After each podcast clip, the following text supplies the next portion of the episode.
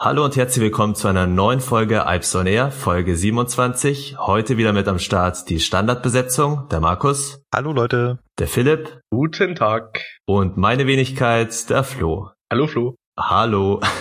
Unsere heutigen Themen sind unter anderem die S-Bahn-Netze, S-Bahn Nürnberg, die S-Bahn Berlin. Dann geht es natürlich um die neue Fernverkehrsflotte der Bahn, den ICE 4 und den Intercity 2 und unser heutiges großes Hauptthema, das autonome Fahren von Zügen. Ja, dann würde ich sagen, starten wir gleich mal mit dem S-Bahn-Netz in Nürnberg. Ja, was ist denn in Nürnberg so passiert, Markus? Also alle Hoffnungen haben sich wieder zerschlagen. Es ist ein Durcheinander. Zieht da eigentlich noch jemand durch, bei welchem Stand wir jetzt gerade sind? Also momentan sind wir bei dem Stand, dass National Express die S-Bahn Nürnberg bekommt. Aber auch nur vielleicht. Also mein jetziger Stand ist, dass die DB wieder dagegen klagen möchte. Genau, die DB hat auf jeden Fall noch die Möglichkeit, nochmal vor Gericht zu klagen, Einspruch zu erheben. Wollen wir es nochmal ganz kurz Revue passieren lassen? die Geschichte ist ja schon im Februar diesen Jahres losgegangen, damals als die BEG eben bekannt gegeben hat, dass sie den Zuschlag an National Express erteilen will. Und da hat praktisch dann schon im Februar das ganze juristische, die juristische Auseinandersetzung begonnen. Genau, und dann kam nämlich relativ schnell raus, dass das Angebot von National Express extrem, extrem viel, viel, viel günstiger gewesen sein soll als das der Bahn. Also man sprach da von dreistelliger Millionenhöhe. Und dann hat die Bahn Einspruch eingelegt, woraufhin denn die Vergabekammer gesagt hat, ja, es war ein Fehler, das an National Express zu vergeben, weil National Express ist finanziell überhaupt nicht in der Lage, dieses Netz zu übernehmen und wurde von allen Ausschreibungen ausgeschlossen. Das hat National Express und auch die BEG nicht eingesehen und hat dann wiederum gegen diesen Einspruch geklagt und da kam dann raus, dass die Vergabe neu durchgeführt werden muss und dass die Finanzkräftigkeit von National Express erneut geprüft werden muss. Und das ist jetzt wohl abgeschlossen, woraufhin die BEG wieder gesagt hat, ja, National Express kriegt die S-Bahn Nürnberg. Jo. das Ganze dauert halt dann mal zehn Monate, ja. und könnte jetzt eben vielleicht noch weitergehen, je nachdem. Die Bahn prüft es wohl, wieder rechtliche Schritte einzuleiten und dann kann das Ganze sich noch ein paar Monate hinziehen. Ob das dann noch was wird mit Betriebsaufnahme im Dezember 2018, ja, das steht möglicherweise noch in den Sternen, würde ich mal sagen. Ja, ich glaube eher, eher nicht. Zumal sie haben es ja schon mal um ein, um ein Jahr verschoben, ne? Richtig, das war ja noch bevor es bekannt gegeben wurde an National Express. Also praktisch schon während ja. der Ausschreibung, während der laufenden wurde es dann nach hinten verschoben, soweit ich es damals mitgekriegt habe. Ja. ja. Ursprünglich war es, glaube ich, zu 2017 läuft der Verkehrsvertrag aus und haben sie schon von Anfang an ein Jahr draufgelegt, weil sie es nicht so schnell geschafft haben. Und das ist natürlich auch schwierig jetzt für den Hersteller, ja, die sollen ja von Skoda, glaube ich, kommen die neuen S-Bahn-Züge, die National Express einsetzen wird. Und äh, ja, da jetzt schon mal anzufangen zu bauen und dann stehen die Züge vielleicht nur rum und können nicht eingesetzt werden hier, wäre natürlich auch nicht so toll. Vor allen Dingen, weil es natürlich für jedes Land dann wieder eigene Sicherheitsstandards und eigene Ausrüstungen gibt für die Züge. Ja, die, die können so lange nicht anfangen, ja. bis National Express schwarz auf weiß hat, ohne jegliche Einspruch, ihr kriegt die. Und dann können die zu Skoda gehen und sagen, hier, wir wollen 500 Fahrzeuge von euch haben. Und erst dann können die anfangen mit bauen. Und das gleiche Problem natürlich auch für die Bahn, die ja auch ihre, ihre X-Wagen und 143er Züge natürlich dann auch ersetzen muss mit diesem neuen Vertrag, weil ja Neufahrzeuge gefordert sind und äh, die Bahn genauso wenig jetzt Neufahrzeuge eben da schon Aber die Bahn hat den Vorteil, kann. sie will ja, glaube ich, auf die Talent 2 setzen, ne? Auf den 442, ja. Auf den ja, 442. ja, und ich glaube aber, was ich mitbekommen habe, teilweise auch diese neuen 440 da, diese 1440, 1440, ja. Hat aber bei beiden haben sie ja quasi den Vorteil, dass diese Fahrzeuge schon im Einsatz sind. Genau, die fahren ja. schon und sind schon zugelassen, während die Skoda-Fahrzeuge noch nirgendwo in Deutschland fahren. Das heißt, sie müssten erstmal durch das deutsche Zulassungsprozedere und das ist kompliziert. Das sieht man jetzt gerade bei diesem PESA-Link, wo doch die Oberpfalzbahn eben wieder storniert hat, weil sie gesagt hat, äh, es hat so keinen Sinn, solange das EBA da keine Zulassung dafür gibt. Und das ist halt ein Problem, ja, bei ausländischen bei ausländischen Herstellern, die wo versuchen, hier auf die deutschen Sicherheitssysteme zu setzen und müssen halt natürlich trotzdem alle Formalitäten trotzdem ähm, ja, so einbauen, dass es eben passt. Ja, aber ich glaube, Siemens und Bombardier haben ja da dieselben Probleme. Also die geht's auch nicht besser, wenn die neue Züge zulassen wollen. Ja. Und dasselbe Problem, was Nürnberg hat, hat Berlin auch, weil die schreiben auch gerade oder haben ihre S-Bahn ausgeschrieben. Und es war auch ein Akt. Da ging es nur um den S-Bahn-Ring, das heißt, sie haben schon von Anfang an das Netz geteilt und haben nur den Ring ausgeschrieben. Und da haben sich am Anfang sehr, sehr viele Unternehmen beworben drum. Und jetzt am Ende ist nur noch ein Anbieter übrig geblieben. Alle anderen sind freiwillig vorher ausgestiegen. muss man sich mal auf der Zunge zergehen lassen. Also nicht, der Besteller konnte sich nicht einen aussuchen, nach dem Motto, ich nehme jetzt das günstigste. Nein, es war nur noch einer da. Das war halt die Bahn. Das zeigt halt mal wieder, wie komplex solche S-Bahn-Systeme sind und wie schwierig es ist, dann sowas wirklich von einem privaten Betreiber übernehmen zu lassen. Ne? Gerade eben so etwas Komplexes auch wie die S-Bahn Berlin, auch wenn es jetzt eben nur der S-Bahn-Ring war. Aber es ist an sich ja schon mal ein sehr dichter Takt, der da gefahren wird. Und ich glaube, die S-Bahn Nürnberg ist da mehr mit einem Regionalverkehr vergleichbar als jetzt mit einem klassischen deutschen S-Bahn-Netz. Ja, okay, S-Bahn Berlin hat natürlich auch noch die Eigenheit, dass es ein Gleichstromnetz ist und du wirklich vollständig eigenentwickelte Fahrzeuge brauchst, ganz, ganz, ganz andere Anforderungen. Ja, da ist so eine Nebenbahn-Ausschreibung natürlich für jede Privatbahn leichter ja, zu gewinnen. Ja, definitiv. Da können Sie ein Fahrzeug von der Stange nehmen und äh, da ist auch so eine Ausschreibung zu, also selbst diese, dieses Ausschreibungsverfahren an sich deutlich einfacher. Aber das, was die S-Bahn danach präsentiert hat, als die Fahrzeuge, die da fahren sollen, Ja. da, Oh. Selbst, selbst das wurde ja ausgeschrieben. Ja. Es wurde ja ausgeschrieben, ob jetzt eben da Stadler Siemens eben in dem Konsortium da als Hersteller genommen werden oder Bombardier. Und ja, man hat sich dann eben für Stadler und Siemens entschieden. nee, das äh, war schon Teil des Ange also es war nicht getrennt ausgeschrieben.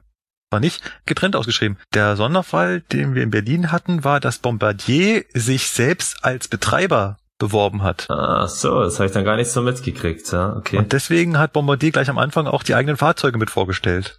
Und Bombardier ist halt jetzt mit seinem Kameraden, den sie da hatten, ich weiß gar nicht, wer das war. Also die Bombardier war es nicht alleine, die haben sich noch einen IVU mit dazu gesucht, den sie das zusammen machen. Und die sind halt auch ausgestiegen und im Netz ist halt nur noch die Bahn übrig geblieben. Und die hat jetzt halt ihre Fahrzeuge vorgestellt, die von Stadler und Siemens. Siemens kommen. Mhm. Und die sehen äußerst eigenwillig aus. Sehr, sehr eigenwillig. Ist hier so ein, so eine, es sieht so aus wie so ein Quader, so ein Spielzeugquader. Also der ist vorne flach nach unten. Also aerodynamisch würde ich sagen, so effizient wie ein Kleiderschrank. Mhm. Wobei natürlich bei der S-Bahn Berlin keine so hohen Geschwindigkeiten gefahren werden. Ich weiß gar nicht, was ist da, 80 oder sowas? Ja, ja, Maximale, 80 fahren die nur. Hm. Da hat dann die Aerodynamik keine so eine hohe. Wahrscheinlich nicht, ist das aber- Design dann wichtiger, aber wenn Aber natürlich selbst bei sowas rauskommt, Straßenbahnen dann- sind die doch so leicht. Es ist halt das Bild, was man erwartet, wenn man so einen Zug sieht, dass der so leicht, ne, geschwungen ist, aber das Ding ist einfach nur ein Klotz auf Schienen, ein Klotz auf Räder auf Schienen. Ist aber Wobei- nett formuliert. Also Ja. Wobei die Berliner U-Bahn, die BVG ja sowas auch ganz gut kann. Da sind doch die neueren Fahrzeuge auch mehr so klotzartig Ja, gemacht. ja, also, ja, Vielleicht ist das es ja so eine Berliner Eigenheit, ich weiß ja auch nicht. Vielleicht. Also da gibt's so, so richtig schöne S- und U-Bahnen, äh, da bin ich schon immer neidisch drauf gewesen in anderen Städten. München gehört nicht dazu. Ach, zu U-Bahn aber schon, hoffe ich, oder? Okay, neue, ja, aber die neue Straßenbahn Vor hier allen Dingen, ist jetzt wenn auch man bedenkt, dass selbst ja diese C1-Züge auch schon 15 Jahre alt sind. Also da finde ich doch, für die damalige Zeit haben die sich schon ein schönes Design einfallen lassen. Ja. Naja, über, über Design mag man ja streiten, von daher. Wie findet ihr denn das Design vom ICE 4? Ja, ich habe ihn bisher nur zweimal in Live gesehen, wie er jetzt hier in München rumstand. Und ich muss sagen, zumindest schon mal besser als von diesem Velaro D. Finde ich schon, ja. Nur die, die Türen, die stechen halt irgendwie so komisch raus, finde ich. Da ist das Glas irgendwie zu groß gemacht. Keine Ahnung. Vielleicht kommt es mir auch nur so vor, aber hat mir nicht zugesagt. Von vorne her fand ich ihn schon schick. na, da sagt mir der Velaro D mehr zu. So unterschiedlich ist das, ja. Er sieht schon sehr kantig aus, der ICE 4. Ja. Ich finde die Bezeichnung grauenvoll. Ich meine, ursprünglich, wenn wir jetzt mal ein paar Jahre zurückschrauben, hieß das Projekt ja ICX. Genau. Und das hieß ja nicht ICX, weil es ein ICE werden sollte, sondern ICX war mal dafür gedacht, die Intercity-Flotte zu ersetzen. Ja, jetzt hat man einfach ein ICE 4 draus gemacht. Ja, weil dann Ja. gleichzeitig die Dosto-ICs kamen und die jetzt wiederum dann die alten ICs ersetzen sollen. Also bei der Bahn, da ändern sich die Sachen öfter mal. Da muss man immer am Ball, immer aktuell bleiben, damit man auch alles mitbekommt. Ja, Die Geschichte hinter den Dosto-ICs, die jetzt IC2 genannt werden, ist ja genauso kurios. Denn der Gedanke dahinter war ja mal, besonders schnell neue Fahrzeuge auf die Schiene zu bekommen. Die Idee entstand in der Hochzeit des Fahrzeugmangels, wo hier die ganzen ICEs stillgelegt waren wegen Achsproblemen und so weiter. Und da hatte man halt die Idee, Mensch, man nimmt einfach Fahrzeuge, die in Deutschland schon zugelassen sind, sprich Baureihe 146 Lok, die gibt schon, brauche ich nur bestellen, auf die Schiene stellen, fährt, hänge ich hinten Dostos ran, die gibt schon, sind zugelassen, die male ich einfach weiß an, roten Streifen rum und schwupps habe ich mein Intercity. So hat man sich das mal gedacht. Und dann kamen die Leute vom Fernverkehr und haben gesagt, ja, ja, ja, so geht das jetzt aber nicht. Also brauchen wir schon noch das drin, das drin, das drin. Dann muss es eine Zugbesteuerung haben, eine Türüberwachung und dann fing es an, ja. Waren, glaube ich, jetzt zwei Jahre, oder? Die, die das später in Betrieb gegangen ist, dieses Intercity-Netz, Doster-Netz. Ja, ja, ich glaube, es sind Dezember zwei Jahre. 13 und, oder und, jetzt Dezember 15, ja. ja. Und gefahren sind sie dann zwei Tage und sind wieder in der Werkstatt. Was soll man da noch zu sagen, oder? Also der Hersteller Bombardier irgendwie bekleckert er sich nicht mit rum. Ja, die sollen wohl zu doll schaukeln. Also, wie ein Schiff sollen sie doch sein, oder? Ja, ja, ja, ja. Da gibt's so einen Beitrag auf, ich habe ihn auf Facebook gesehen, die Videos, das sieht, das sieht echt heftig aus. Ich weiß nicht, ob die da mit der Kamera extra noch zusätzlich gewackelt haben, aber sollte der Dostowagen wirklich so stark schaukeln, das sah ja schon sehr, sehr kurios aus. Ja, das sind ja wohl eben neue Drehgestelle, Bauart Görlitz 9, die man schon seit fast zehn Jahren getestet hat an anderen Regionalzügen und jetzt eben neu eingebaut hat für den Vario Twindex, nennen sich diese neuen Bombardier-Wagen. Und äh, ja, so wie es aussieht, ist es nicht so, wie sie sich vorgestellt haben. Oder sie wollten eben doch so ein bisschen so einen Schiffscharakter reinbringen und das ist vielleicht Absicht, wer weiß. ja, also meine Dosto schaukeln glaube ich nicht so kommt vielleicht noch, wenn ihr auch diese neuen kriegt. Aber die ja, nach ins Allgäu werden die ja nicht fahren, die werden ja dann nur von München nach Nürnberg eingesetzt. Ja, ja. Beziehungsweise die kommen jetzt gerade, sollen die auf dem Netz von Sylt runterkommen, ne? Nach Leipzig. Oder? Wie war das? Weiß gar nicht genau, aber es wurden auf jeden Fall einige bestellt, weil es war ja so ein Rahmenvertrag, der müsste ja schon über fünf Jahre alt sein inzwischen, wo er damals die Bahn eben abgeschossen hat mit Bombardier über die neuen Doppelstockwagen und jetzt nach eben über fünf Jahren werden die dann langsam mal ausgeliefert und in einigen Netzen dann zum Einsatz kommen. Ähnlich wie halt mit den Talent 2, die ja die letzten Jahre überall neu eingesetzt wurden, nahezu in ganz Deutschland bei Ausschreibungen. Also ich finde das Konzept eigentlich jetzt nicht so schlecht. So, die, warum, also die 40 km Unterschied, also die normalen Intercity-Flotte darf 200 fahren, die dürfen jetzt halt 160, das macht nicht so viel aus. Nur fahren sie halt eben noch mit Lok, ja, und eben die meisten, die die Bahn bestellt hat von diesen Vario Twindex, die werden ja dann richtig als Triebzüge ausgeführt, wo dann entsprechend halt der Steuerwagen keiner mehr im klassischen Sinne ist, sondern gleichzeitig auch einen Stromabnehmer drauf hat und eben dann auch wie eine Lok den Antrieb herbringt für den ganzen Zug.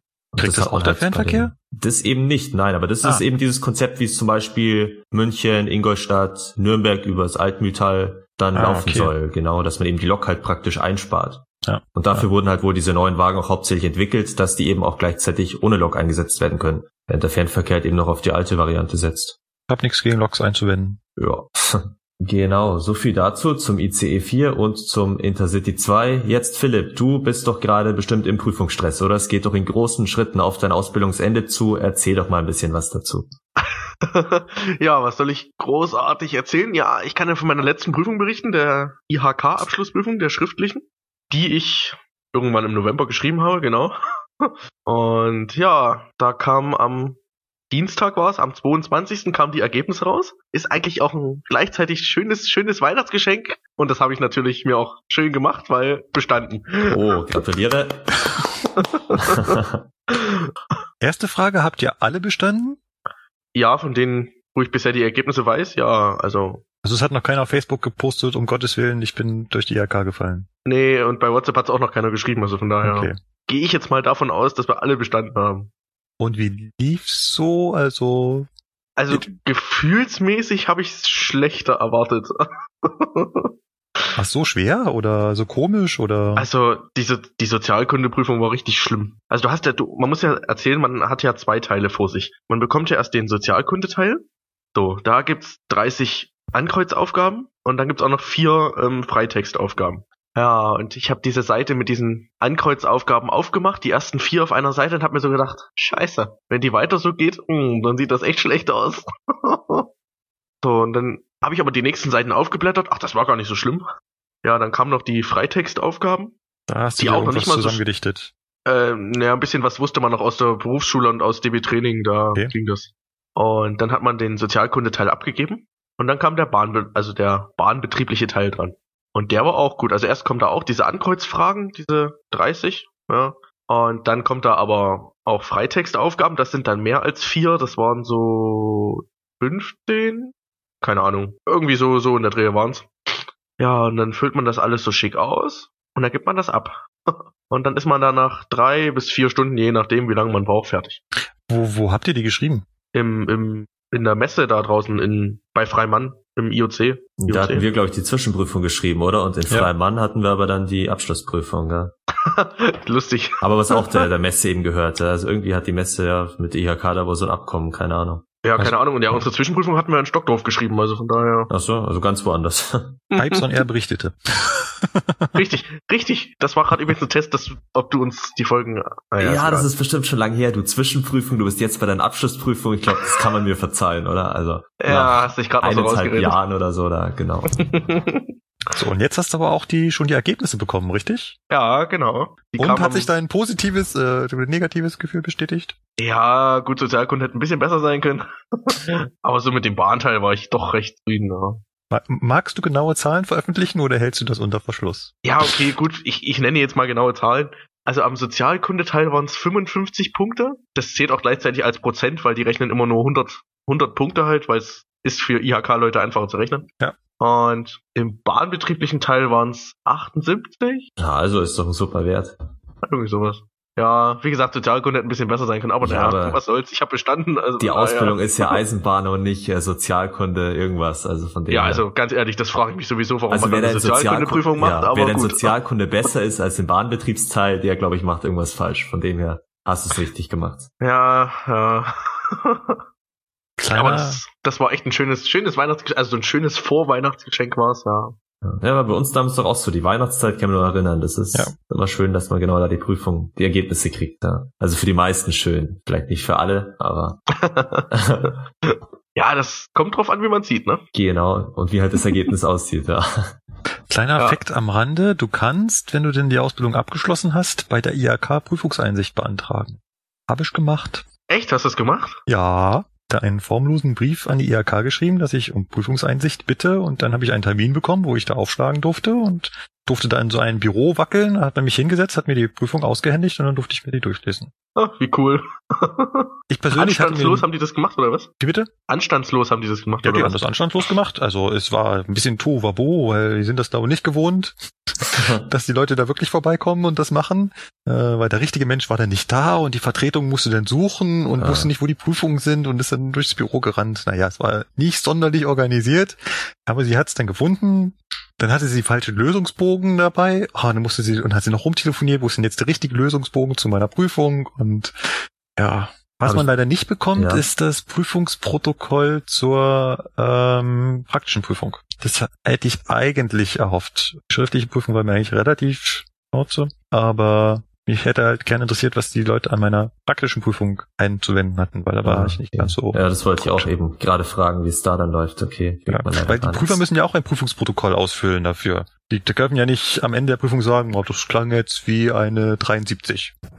Logisch. ja, ich würde jetzt mal schätzen, ja, das war so, ja, so 70 werden es schon gewesen sein. Also aber das stimmt, gerade auch bei der Zwischenprüfung wird mich das auch wirklich interessieren, weil ich kann mir nur erinnern, also gerade was es anging mit HV73 anlegen und mit dem Schaltschrank, also zum Beispiel beim HV73 anlegen hatte ich gefühlt viel weniger Ahnung und war viel mehr verunsichert als wie beim Schaltschrank, wo ich eigentlich gefühlt nahezu alles wusste, komischerweise beim Schaltschrank aber recht wenig Punkte hatte und dafür beim HV73 fast alles äh, richtig Ging mir genauso. hatte, aber man Ging bekommt eben leider, leider keine Auswertung dazu. Ja. ja. Ich habe auch den, den Schaltschrank habe ich den runtergebetet. Weiß Gott, ich kannte den. Mir ging's genauso, ja. Und ich habe da nur 70 oder sowas. Ja, Was? Ja. Und da führte ich eben beim HV73 so viel, wo ich mir dachte, hm, irgendwie kam ich mir in der Situation so verunsichert vor, wie die mich angeschaut haben, wo ich mir dachte, hm, habe ich jetzt den Bolzen richtig rein und war das und das vielleicht falsch, aber nö, hat ja, wohl alles ich, so schön gepasst. Mir, mir, hatten sie einen Stein da reingelegt in die in die äh, Weiche und ich hätte eigentlich diesen Stein finden sollen beim Anlegen und habe das überhaupt total verpeilt, aber da habe ich äh, gut Punkte abgesahnt. Bei der Bremsprobe glaube ich auch, aber der Schaltschrank hat war mit das schlechteste Ergebnis. Hallo, ich kannte den. Bei mir war der HV73. Bei mir war der HV73 das schlechteste Ergebnis. Wahrscheinlich liegt es auch immer an den Prüfern dann irgendwie. Ich weiß auch nicht, wie die dann auch ja. nachhaken und das und das und irgendwie. Oder dann wollen die ja zum Teil, dass man eben selber draufkommt, indem sie eben nicht nachhaken, sondern einfach nur so schauen, keine Fragen oder sonst irgendwas stellen und hinterher kriegt man weniger Punkte. Man hätte es vielleicht gewusst, ja. Der hätte mich vielleicht nur fragen müssen, wie das mit der halben Beleuchtung oder sonst irgendwas geht. Und ich habe vielleicht gerade in der Sekunde nicht dran gedacht, weil Prüfungssituation und schon hat man dann eventuell weniger Punkte. Das ist halt vielleicht. ein bisschen schwierig bei so mündlichen Prüfungen halt immer. Ja, ja und das, das mich daran halt ärgert, du siehst halt das, äh, die, die, das Protokoll dazu nicht. Du weißt nicht, warum sie die Punkte abgezogen haben. Ging mir mal beim Abitur genauso. Ja, auch die mündliche Prüfung in Deutsch. Ich würde gern mal erfahren, was die da aufgeschrieben haben, warum ich da nur drei Punkte bekommen habe, obwohl ich das Gedicht vorher heimlicherweise schon kannte und die ganze Analyse auswendig gelernt hatte. Trotzdem nur drei Punkte bekommen. Drei Punkte ist übrigens, glaube ich, eine fünf. ja. Das Leben ist manchmal unfair. Ja. Kann man nicht anders sagen. Und ich habe es trotzdem zum Lokführer geschafft. Immerhin warst du eben auf dem Gymnasium, das ist ja auch schon mal was. Ja, aber Berliner Gymnasium, das zählt nicht. Das ist quasi, also da hätte ich auch einen Lottoschein ausfüllen können, das wäre genauso viel wert gewesen. Naja, wenigstens Realschul, bayerisches Realschulniveau wird's ja wohl sein oder ein bisschen drüber. Oh, da lehnst du dich aber schon weit aus dem Fenster. Ich glaube, da würden die einige widersprechen. Ja, okay. Aber ich meine, du kennst ja auch unsere Berufsschule oder kanntest unsere Berufsschule, also weißt du auch, wie das bayerische Bildungssystem hier so zum Teil funktioniert. Ja, gehen wir darauf lieber nicht näher ein. Hat, hattet ihr auch schon. Da habe ich, siehst du, da habe ich schon mal zugehört bei euren Folgen, da ging es auch schon mal um die Berufsschule. In den 26 anderen Folgen gab es da schon mal die eine oder andere. Und irgendwann wird es vielleicht auch mal eine Sonderfolge über die Berufsschule geben. Irgendwann. Ich freue mich drauf.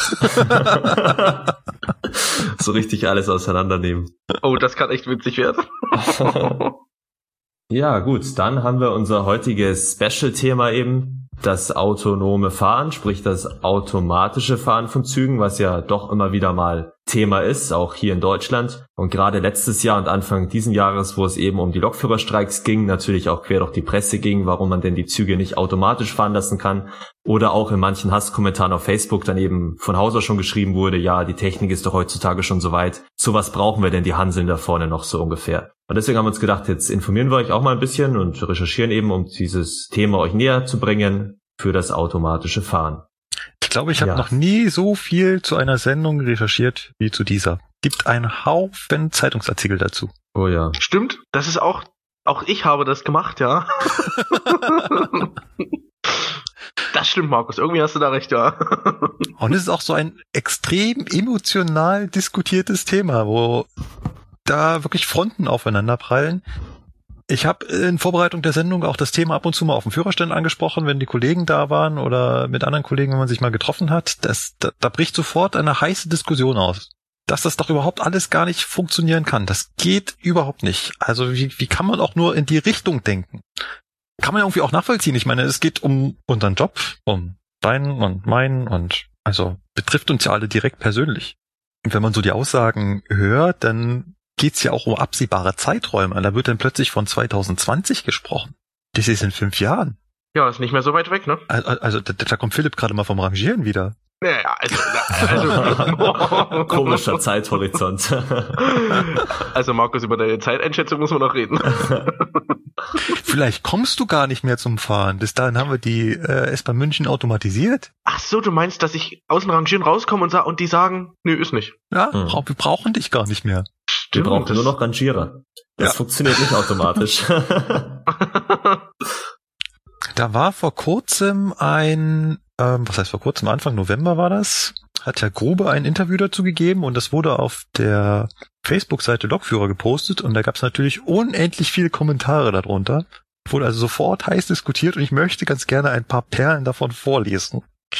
Es sind ein paar dabei, die äh, doch schon Ahnung haben und sich vielleicht doch mal drüber Gedanken gemacht haben, aber auch ein paar, die das überhaupt nicht gemacht haben. Unter anderem habe ich hier zum Beispiel den Kev In.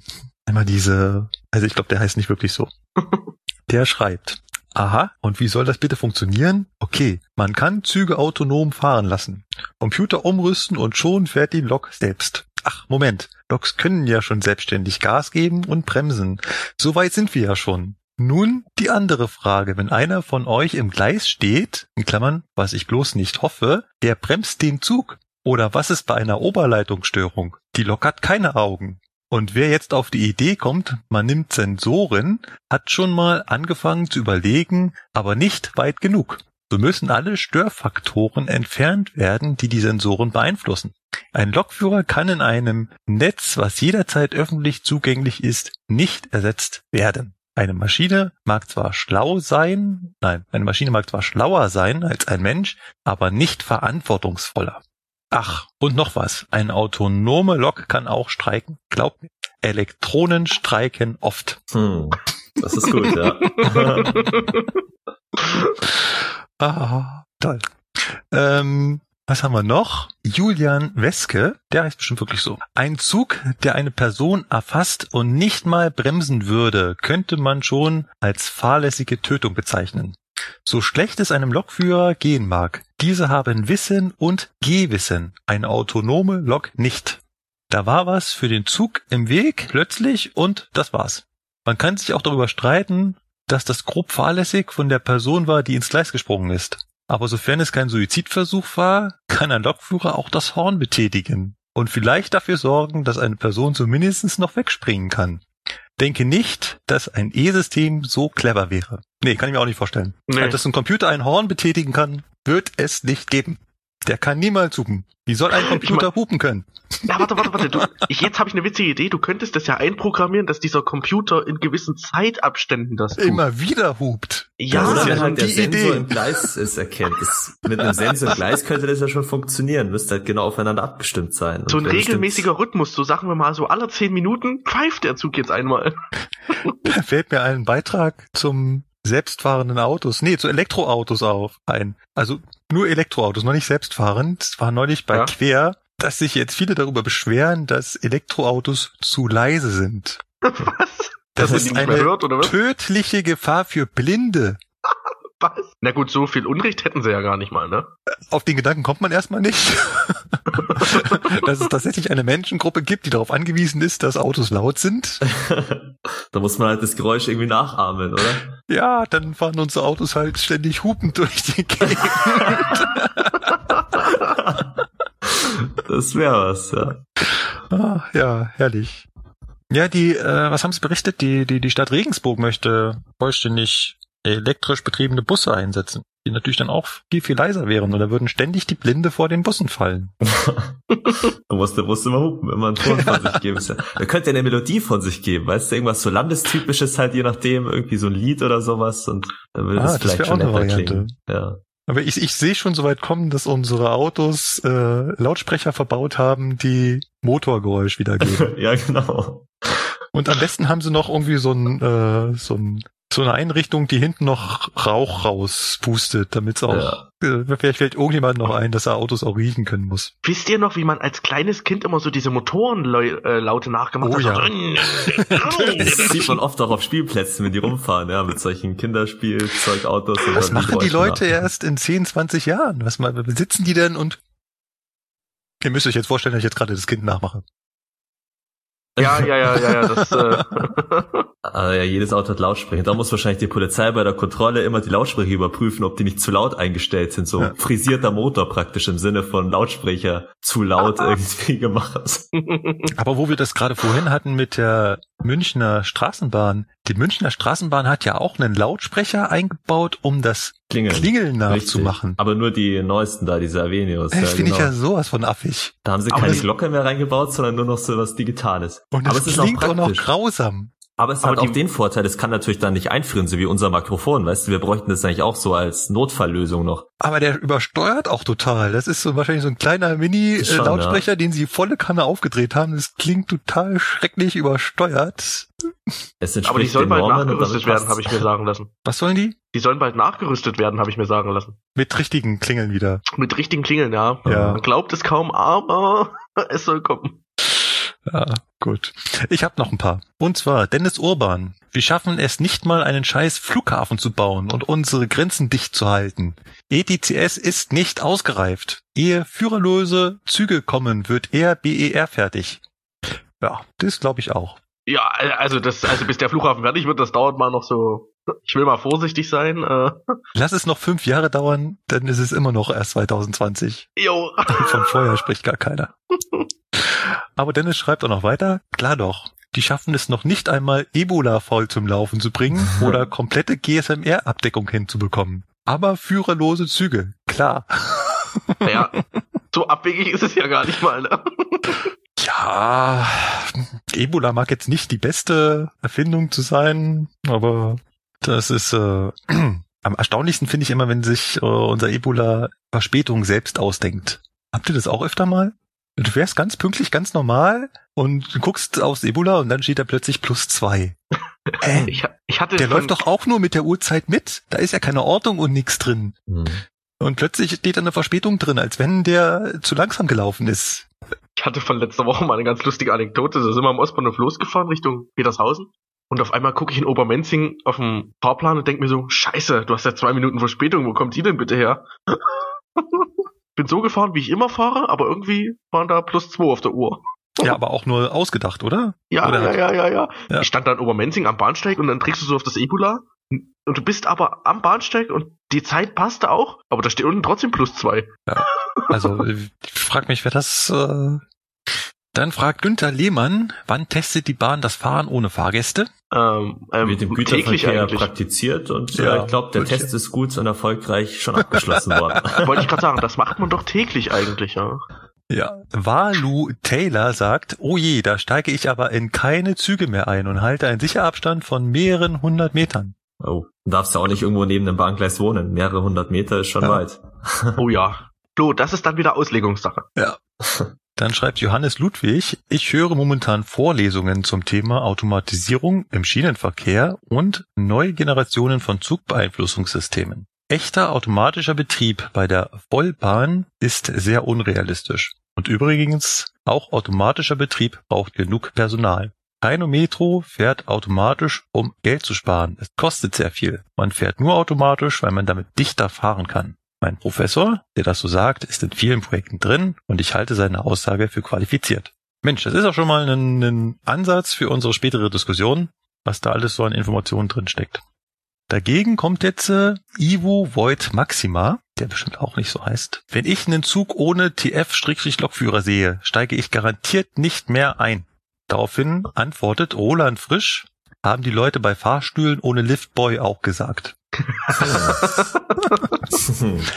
Finde ich das, glaub, der Vergleich, der gefällt mir. Das ist schon lustig, ja. So, so Gedankengänge von vielen Leuten, schon ja. interessant oft, ja. ja.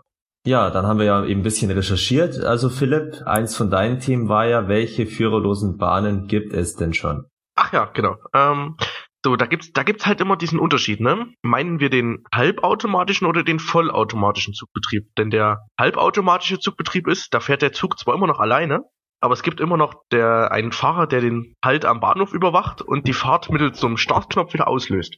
Und der vollautomatische Zugbetrieb ist dann halt komplett fahrerlos, dass der Zug das alles so macht. Über die dieses, Elektronik halt. Dieses halbautomatische müsste ja dann das sein, was auch hier bei der U-Bahn in München Verwendung findet, oder? Genau, genau. Okay. Das ist, ähm, und wo, also wo gibt's sonst schon so, so Systeme jetzt, so, so deutschlandweit, wenn wir es uns mal anschauen, zum Beispiel jetzt eben die, die Deutsch vollautomatischen? Deutschlandweit ist es halt ähm, immer noch klassisch die U-Bahn in Nürnberg, ja. die Linie U2 und U3. Und dort ist es halt wirklich, dass du komplett führerlos fährst. Also da ist halt die U-Bahn so gemacht, dass schon gar keine Fahrerkabine mehr da ist, nicht mal als Rückfallebene oder sowas. ja, und dann hat man das damals mal in Hamburg ausprobiert.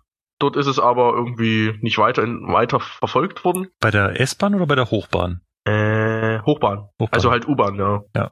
Und also Hochbahn, U-Bahn, ja, ist das gleiche in Hamburg. Und in Berlin hat man das auch mal probiert. Oh ja, bei der U5 kann ich mich noch gut dran erinnern. Genau, äh, das ist wieder eingestellt worden. Ja, also das ist also nie wirklich so gefahren. Es war nur ein Projekt der Uni mal und das wurde wieder einkassiert, das Projekt. Genau, dann in der Schweiz hat man das auch noch seit 2008 schon in Paris fährt auch eine Metrolinie, die Nummer 14 ist das, automatisch. Auch vollautomatisch, oder? Ja, ohne Fahrer. Da muss man aber beim Metro in Paris muss man auch noch dazu sagen, die fahren zum Beispiel auf Gummireifen. Auf Gummireifen? Ja, das sind gummierte Räder. So, so Spur geführt, ja. Ja. Cool. Aber das heißt, so, so allgemein kann man sagen, findet es eher bei so, so städtischen Verkehrsbetrieben, also geschlossenen Systemen Verwendung, oder? Philipp, irgendwie so also, bei, also bei man kann allgemein sagen, das ist alles, alles U-Bahn. Ja. Also nichts, was man jetzt auf ähm, S-Bahn oder noch größer Personenzüge beziehen könnte. Naja, aber nicht nur U-Bahn. Also es geht nicht nur darum, dass die, es gibt auch oberirdisch fahrende Systeme, weil ein Argument ist ja auch immer, dass da kein Regen und sowas reinkommt. Aber es gibt auch automatisch fahrende Systeme, die oberirdisch fahren. Ja, das schon, aber es, ja, so wie Flo das halt sagte, ist es wirklich nur städtemäßig eingegrenzt. Ja. Also was mir zum so. Beispiel, was ich zum Beispiel selber auch schon gesehen und gefahren bin, ist London. Da ja. gibt es das auch schon sehr, sehr lange. Ähm, Hast du es auch auf der Liste? Ja, genau, habe ich. Aber die, die, du meinst du diese halbautomatische? Nein. Victoria vollautomatisch. Ach, die, die, okay. Das ist ein Teil der, äh, was heißt ein Teil? Das ist ein ganz abgetrennter Teil, hat nichts mit dem ursprünglichen U-Bahn-System von London zu tun. Das ist so ein Gebiet, was um, um das Bankenviertel äh, neu entstanden Aha. ist. Und da fährt wirklich das vollkommen, da gibt's auch genauso wie in Nürnberg keine Fahrerkabine mehr und das fährt vollständig auch allein. Okay. Du kannst auch ganz vorne sitzen und vorne rausgucken. Und das fährt auch draußen. Also oberirdisch. Aber da fährt sonst auch nichts auf dieser Strecke, oder? Also es da ist fährt ein, auch so, naja, genau, das ist, weil das, das ist halt auch diese Frage mit diesem, mit diesem Mischverkehr, wenn man sich jetzt vorstellt, gerade auf dem Bahnnetz, wo du ja teilweise Gleise hast, wo wirklich Güterzüge, ICEs, also Fernzüge und Nahverkehrszüge fahren und die Züge alle aufeinander abzustimmen, dann wenn einer davon autonom automatisch fährt, weiß ich halt auch nicht, ob das so einfach möglich ist, weil auch bei diesen ganzen städtischen Verkehrsbetrieben, die haben halt dann eben auch immer ihr geschlossenes Netz, wo nur ihre eigenen Züge drauf fahren und keine anderen Anbieter. Na Moment. Weiß auch nicht, ja. Nürnberg, U-Bahn, fährt im Mischbetrieb. Fährt im Mischbetrieb. Also fahren auch die, die normalen, die nicht automatisch fahren ja. auf dieser Strecke, oder? Okay. Ja, es gibt Streckenabschnitte, da teilen die sich das. Okay. Wird halt überwacht. Also sehr ja. stark. Also es braucht halt natürlich dann trotzdem eben noch die, die Signale, irgendeine Rückfallebene an der Strecke und mit dieser Rückfallebene können halt dann die normal fahrenden Züge fahren, ja. ja, wenn das so, so alles funktioniert und so eingerichtet ist.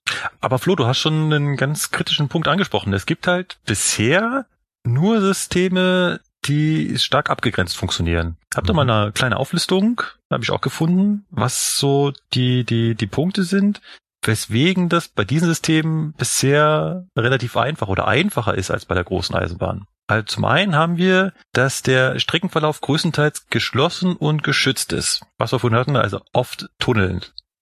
Das heißt, du hast wenig Wettereinflüsse. Dann, zweiter Punkt, das Rollmaterial ist vergleichsweise homogen. Das heißt, du hast halt nicht unterschiedliche Züge, sondern das ist halt ein und dieselbe Baureihe. So, was du auch als positiven Punkt hast, ist, dass die Bahnsteige und Gleislagen in der Bauweise größtenteils identisch sind. Du hast keine unterschiedlichen Bahnsteighöhen zum Beispiel. Das sind halt immer die gleichen Bahnsteige. Die sind auch alle gleich lang. Und die sind womöglich auch noch direkt für die Züge ausgelegt. Also gerade in London wurde das System ja von Anfang an so gebaut. Und da sind die Bahnsteige natürlich auch auf die Züge ausgelegt dann, dass das Betreten der Gleise kann relativ einfach verhindert werden. Da gibt's halt sehr oft das System, dass wenn ich schon im Tunnel fahre, dann ist ja der einzige zugängliche Bereich die Bahnhöfe und in den Bahnhöfen sind dann nochmal extra Zugangstüren zum Gleis, die halt nur aufgehen, wenn der Zug da steht. Stellt euch mal vor, sowas würde man bei der großen Bahn umsetzen. Ja, das haben die aber zum Beispiel in Nürnberg bei der U-Bahn nicht, oder? Diese automatischen Türen am Bahnsteig, Bahnsteigtüren. Nee, nee, das haben sie in Nürnberg nicht. Also es in funktioniert scheinbar auch ohne, also mit den Sicherheitsvorkehrungen, dass man sagt, Klar, man kann auch also, ohne. Wie, wie gesagt, die, die Punkte sind jetzt nicht, dass es ausschließlich dann möglich ist, sind, ja. aber es sind halt Sachen, die die Sachen sehr vereinfachen. Okay, ja.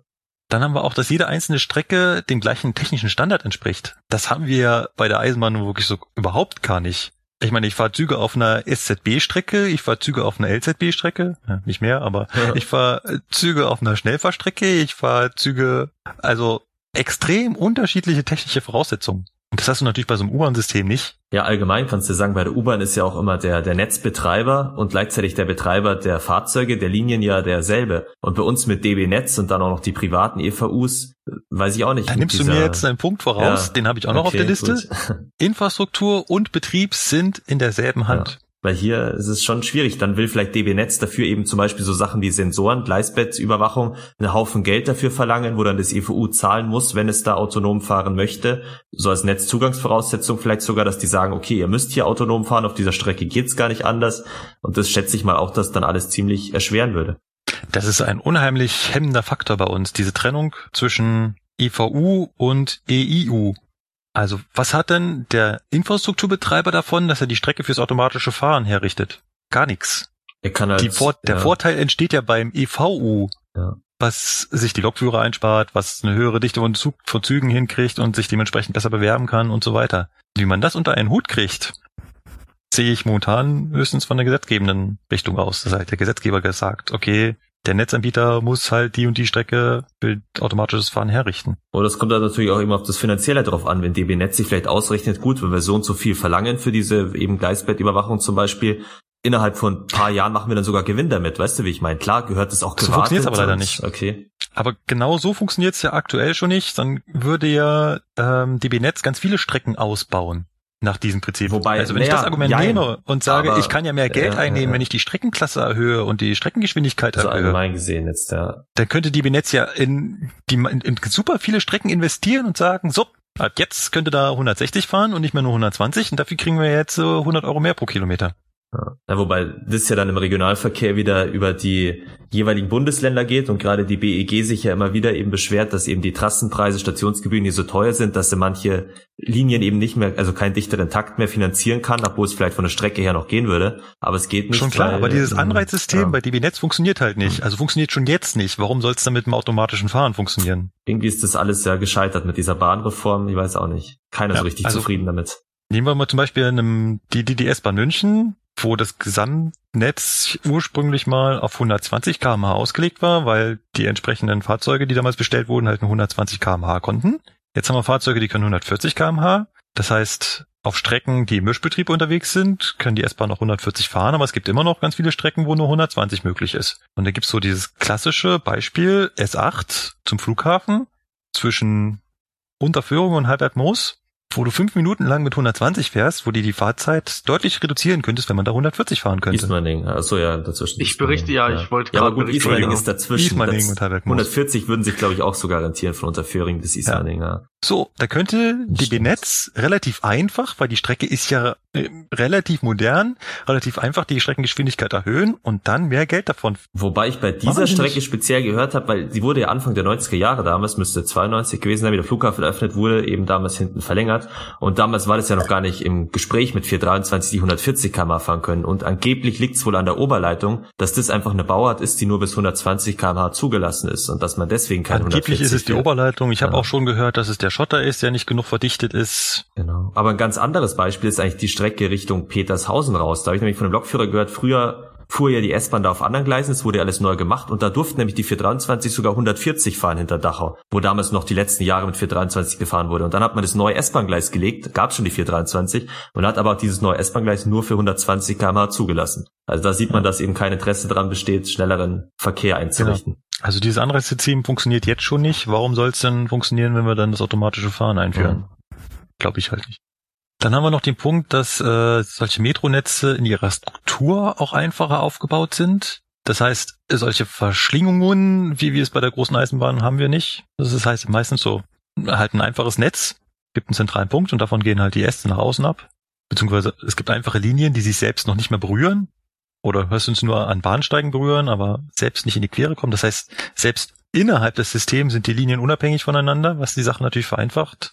Und als letzten Punkt habe ich hier noch, ähm, dass natürlich ich bei so einem Metronetz viel mehr, viel besser die Möglichkeit habe, Wartungsarbeiten und Bauarbeiten umzusetzen. Also wenn ich jetzt auf die Idee komme und will die Strecke Augsburg-München modernisieren, da, da lege ich ja den Verkehr extrem lahm. Während ich natürlich bei so einem U-Bahn-Netz einzelne Linien, naja, da fahren halt Busse. Doch Schienenersatzverkehr. Genau. Das sind wir ja bei der S-Bahn auch gewohnt. Jetzt wieder von Januar bis März habe ich den Aushang gesehen, wieder jede Nacht unter der Woche, dass nur noch die, nur noch eine Linie, die S8 durchfährt und sonst umgeleitet wird. Ja. Und wenn Ach, du das jetzt, wird ja witzig. und das sind halt so Sachen, die, die erleichtern sollen aus solchen automatischen Fahrbetrieb in solchen Metronetzen. Deswegen gibt's das schon relativ, relativ häufig. Und es wird halt auch immer mehr in immer mehr Netzen kommen. Wenn ich das so richtig im Kopf habe, ist jetzt auch der Rest der äh, Londoner U-Bahn drauf und dran, in automatisches Fahren umgewandelt zu werden. Und wie gesagt, hier in München haben wir es quasi schon seit Ewigkeiten. Da drücken die Lokführer, die U-Bahn-Fahrer nur noch einen Knopf, Türen zu und den zweiten Knopf, jetzt losfahren. Und dann fährt der Zug ganz von alleine bis zur nächsten Station und hält er wieder an.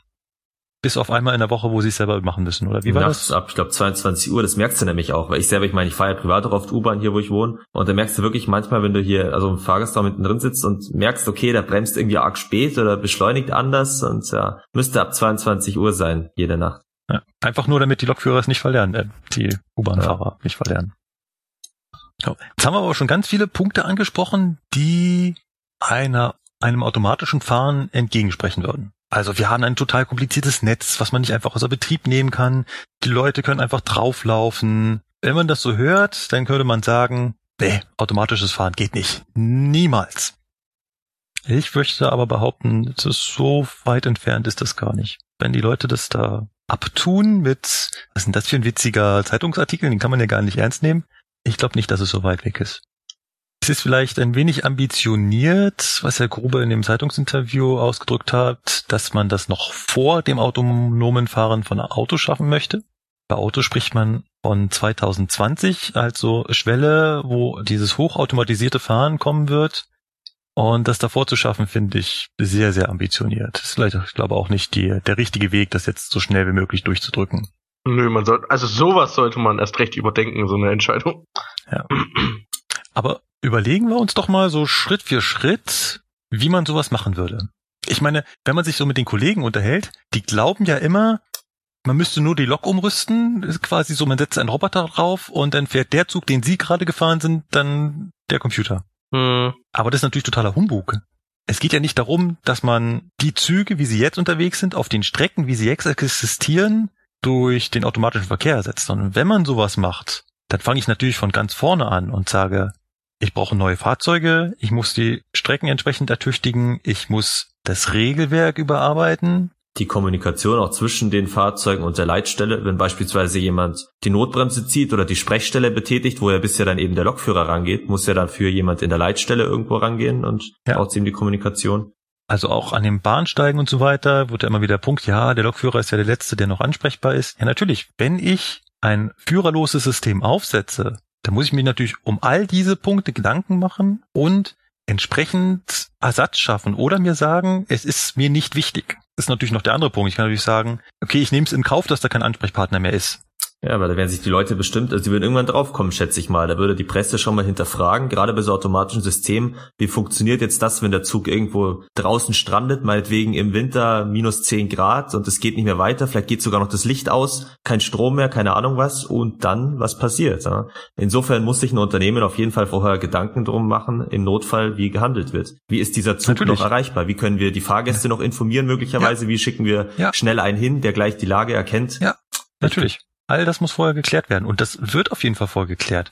Und dann stellen sich die Lokführer mal hin und sagen, Sie sind ja die letzte Barriere, Sie sind der Ansprechpartner, der, der das alles managt. Und gesagt, im Endeffekt, was machst du denn? Wenn du eine Störung hast und nicht mehr weiterkommst, dann setzt du dich hier vorne auf deinen Führerstand, machst es dir kuschelig warm, beschallst zwei, dreimal die Fahrgäste und wartest darauf, dass das Hilfsfahrzeug kommt. Ja, meine Güte, das kann ein Computer auch. Ja, du hast halt noch den Vorteil dann eben, du bist halt für die Fahrgäste da. Das habe ich schon von einigen Leuten oft gehört. Wenn die halt mal auf der Strecke irgendwo stranden, dann dauert es halt nur mal, bis Feuerwehr oder so da ist. Dann können die erstmal den Zug nicht ran, weil der geerdet werden muss. Und dann kannst du halt vielleicht mal durchgehen, hast vielleicht Wasser dabei oder einfach, dass die Leute sehen, da ist einer von der Bahn, der kümmert sich drum und kannst auch ein bisschen den Fragen beantworten. Und die sind halt nicht so das auf sich alleine gestellt. Du machen. Das würdest du vielleicht ja. machen. Klar, du bist das Lokführer Schau mal an, wie es draußen wirklich verpflichtet ist. Verpflichtet bist du nicht, das ist mir klar. Aber ich habe es auch von vielen Kollegen eben gehört und die auch gesagt haben, sie haben da nette, äh, nettes Resümee gekriegt und manche auch eben Lob dann, dass eben dann im Nachhinein an die Bahn gegeben wurde, dass eben der Lokführer ja. in dieser Stellsituation so nett war und so hilfsbereit war auch gegenüber den Fahrgästen. Ja, aber schau dir die Realität an und gerade die Lokführer, die dann am größten schreien, was es doch für eine Einschränkung wäre, wenn kein Lokführer mehr da ist, sind die, die sich am rasten machen, wenn sie eigentlich gebraucht Gibt's werden. Auch. Würden. Ich kenne auch das Phänomen, auch wenn du eben mal vielleicht eine Viertelstunde oder so stehst du auf freier Strecke und denkst dir auch, ja, was ist jetzt eigentlich? Und es kommt einfach keine Ansage. Und du denkst dir, so wäre ich jetzt gerade vorne der Lokführer, ich hätte schon längst was. Und wenn du nur sagst, tut mir leid, verehrte Fahrgäste, ich weiß auch gerade nichts, vor uns steht noch eine andere S-Bahn, aber einfach so gar nichts zu sagen und dann vielleicht auch noch im Tunnel zu stehen, hm, weiß auch nicht, bei solchen Lokführern ist der Servicegedanke irgendwie sehr weit hinten. Ja, das mit dem Tunnel ist aber noch so ein zusätzlicher Sprung, den man dann machen muss, dass man das vielleicht unterscheiden sollte, dass man vielleicht nicht auf der freien Strecke steht, wo es außen hell, wo, also wo was außen rum ist, sondern man da im Tunnel steht, was sehr eng wirken kann für einige Fahrgäste. Ja. Und halt schon so ein gewisses Angstgefühl auslösen könnte. Ja. Ja, eben, wenn da halt keiner vor Ort ist, ist ja, es kommt natürlich ganz auf den Menschen drauf an, der wirklich da in dem Fall Lokführer wäre. Aber so weiß man halt hundertprozentig, es kann kein Mensch da sein. Dieser Zug fährt nur automatisch, außer man setzt vielleicht einen Zugbegleiter ein, dann auf jedem Zug. Keine Ahnung, aber Lokführer ist auf jeden Fall keiner mehr im klassischen Sinne dabei bei einem autonomen Zug. Ja. Da muss man aber nochmal unterscheiden. Der Philipp hat das vorhin schon angesprochen. Bei so einem autonomen Fahren unterscheidet man ja von mehreren Betriebsstufen. Da haben wir am Anfang so einen automatisierten Fahrbetrieb. Das ist eher eine Unterstützung des Lokführers, der sich zum Beispiel um äh, ein besonders wirtschaftliches Heranfahren an einen Halt kümmert. Dann haben wir einen halbautomatisierten Bahnbetrieb, wo der Lokführer schon noch da ist, aber das System alleine fährt. Dann haben wir einen fahrerlosen Zugbetrieb, wo der wo immer noch Personal an Bord ist, die in Notfallsituationen das Fahrzeug bewegen könnten. Und dann haben wir quasi die höchste Stufe des unbemannten Zugbetriebs, so wirklich kein Personal, zumindest kein Fahrpersonal mehr an Bord ist. So müsste es ja bei der S-Bahn Nürnberg laufen, dass da gar keiner mehr im Zug direkt ist. Genau, genau. Aber jetzt lass uns mal die Diskussion, die Metrobahn ein bisschen außen vor und lass uns mal wirklich auf diese Volleisenbahn mhm. sehen. Und dann wirst du so einen vollautomatisierten, unbemannten Zugbetrieb in einer großen Eisenbahn, also vielleicht mal nicht S-Bahn, sondern wirklich Regionalbahn und Fernzüge, da haben wir das vorhin auch schon in, in dem Facebook-Post, halte ich für relativ unrealistisch. Ja, wobei. Zumindest in absehbarer Zeit. Aber dann so als Zwischenstufe, aber, ja. Also zumindest ist dieser, dieser teilautomatische, als, ja. dieser teilautomatische als Endstufe, würde ich sagen, wird die Bahn sich bestimmt nicht überlegen, weil die Kosten einfach nicht im Verhältnis zu dem Nutzen wären, dass man sagt, da muss jetzt trotzdem Lokführer sein, der halt eben zwei Knöpfe drückt, wie bei der U-Bahn, und dafür bauen wir jetzt alle Züge um und bauen die Strecken um. Vielleicht, dass man eben das so einführt, mal schaut, ob es gut funktioniert, aber dann im Endstadium schon hin will Richtung Führerlos, würde ich mal sagen. Jein. Wenn ich es geschafft habe, diesen halbautomatisierten Betrieb umzusetzen, dann ist der nächste Schritt ein ganz, ganz, ganz, ganz kleiner. Und was man beachten muss, das haben wir wohl auch schon im Facebook-Post gelesen, die Lokführerkosten sind kein ausschlaggebender Faktor. Und um das mal zu untermalen, nehmen wir mal einen Taschenrechner und machen mal die Rechnung nur für die S-Bahn München. Die S-Bahn München hat aktuell circa 500 Lokführer. Die 500 Lokführer kosten pro Monat, ein Lokführer würde ich mal so beanschlagen mit 4000 Euro. Da haben wir schon gut Spielraum, mit allen Zulagen. Das heißt, pro Monat bezahlt die S-Bahn zwei Millionen Euro für Lokführer. Das macht sie dann zwölf Monate lang, dann hat sie 24 Millionen pro Jahr. Ein Netz umzubauen, also ein Netz und Fahrzeuge umzubauen, dass sie fahrerlos fahren, würde ich schätzen. Ich würde schätzen, mal, dass es mehr kostet. Mal so grob. Ich tippe mal auf zwei Milliarden. Ich meine, allein Stuttgart 21 sind wir jetzt bei acht Milliarden. Und hier möchte ich nur das gesamte Netz der S-Bahn München auf einen aktuellen technischen Stand bringen, mit einem ETCS-ähnlichen System oder wie auch immer es aussehen möchte. Ich tippe mal einfach mal ins Blaue von zwei Milliarden. Vor allen Dingen Stuttgart 21, da sind wir auch noch nicht fertig, ne? Also. Ja. Wobei man natürlich sagen Jetzt rechne muss, ich die zwei Milliarden durch die 24 Millionen, die mich die Lokführer pro Jahr kosten, dann bin ich bei 83 Jahre.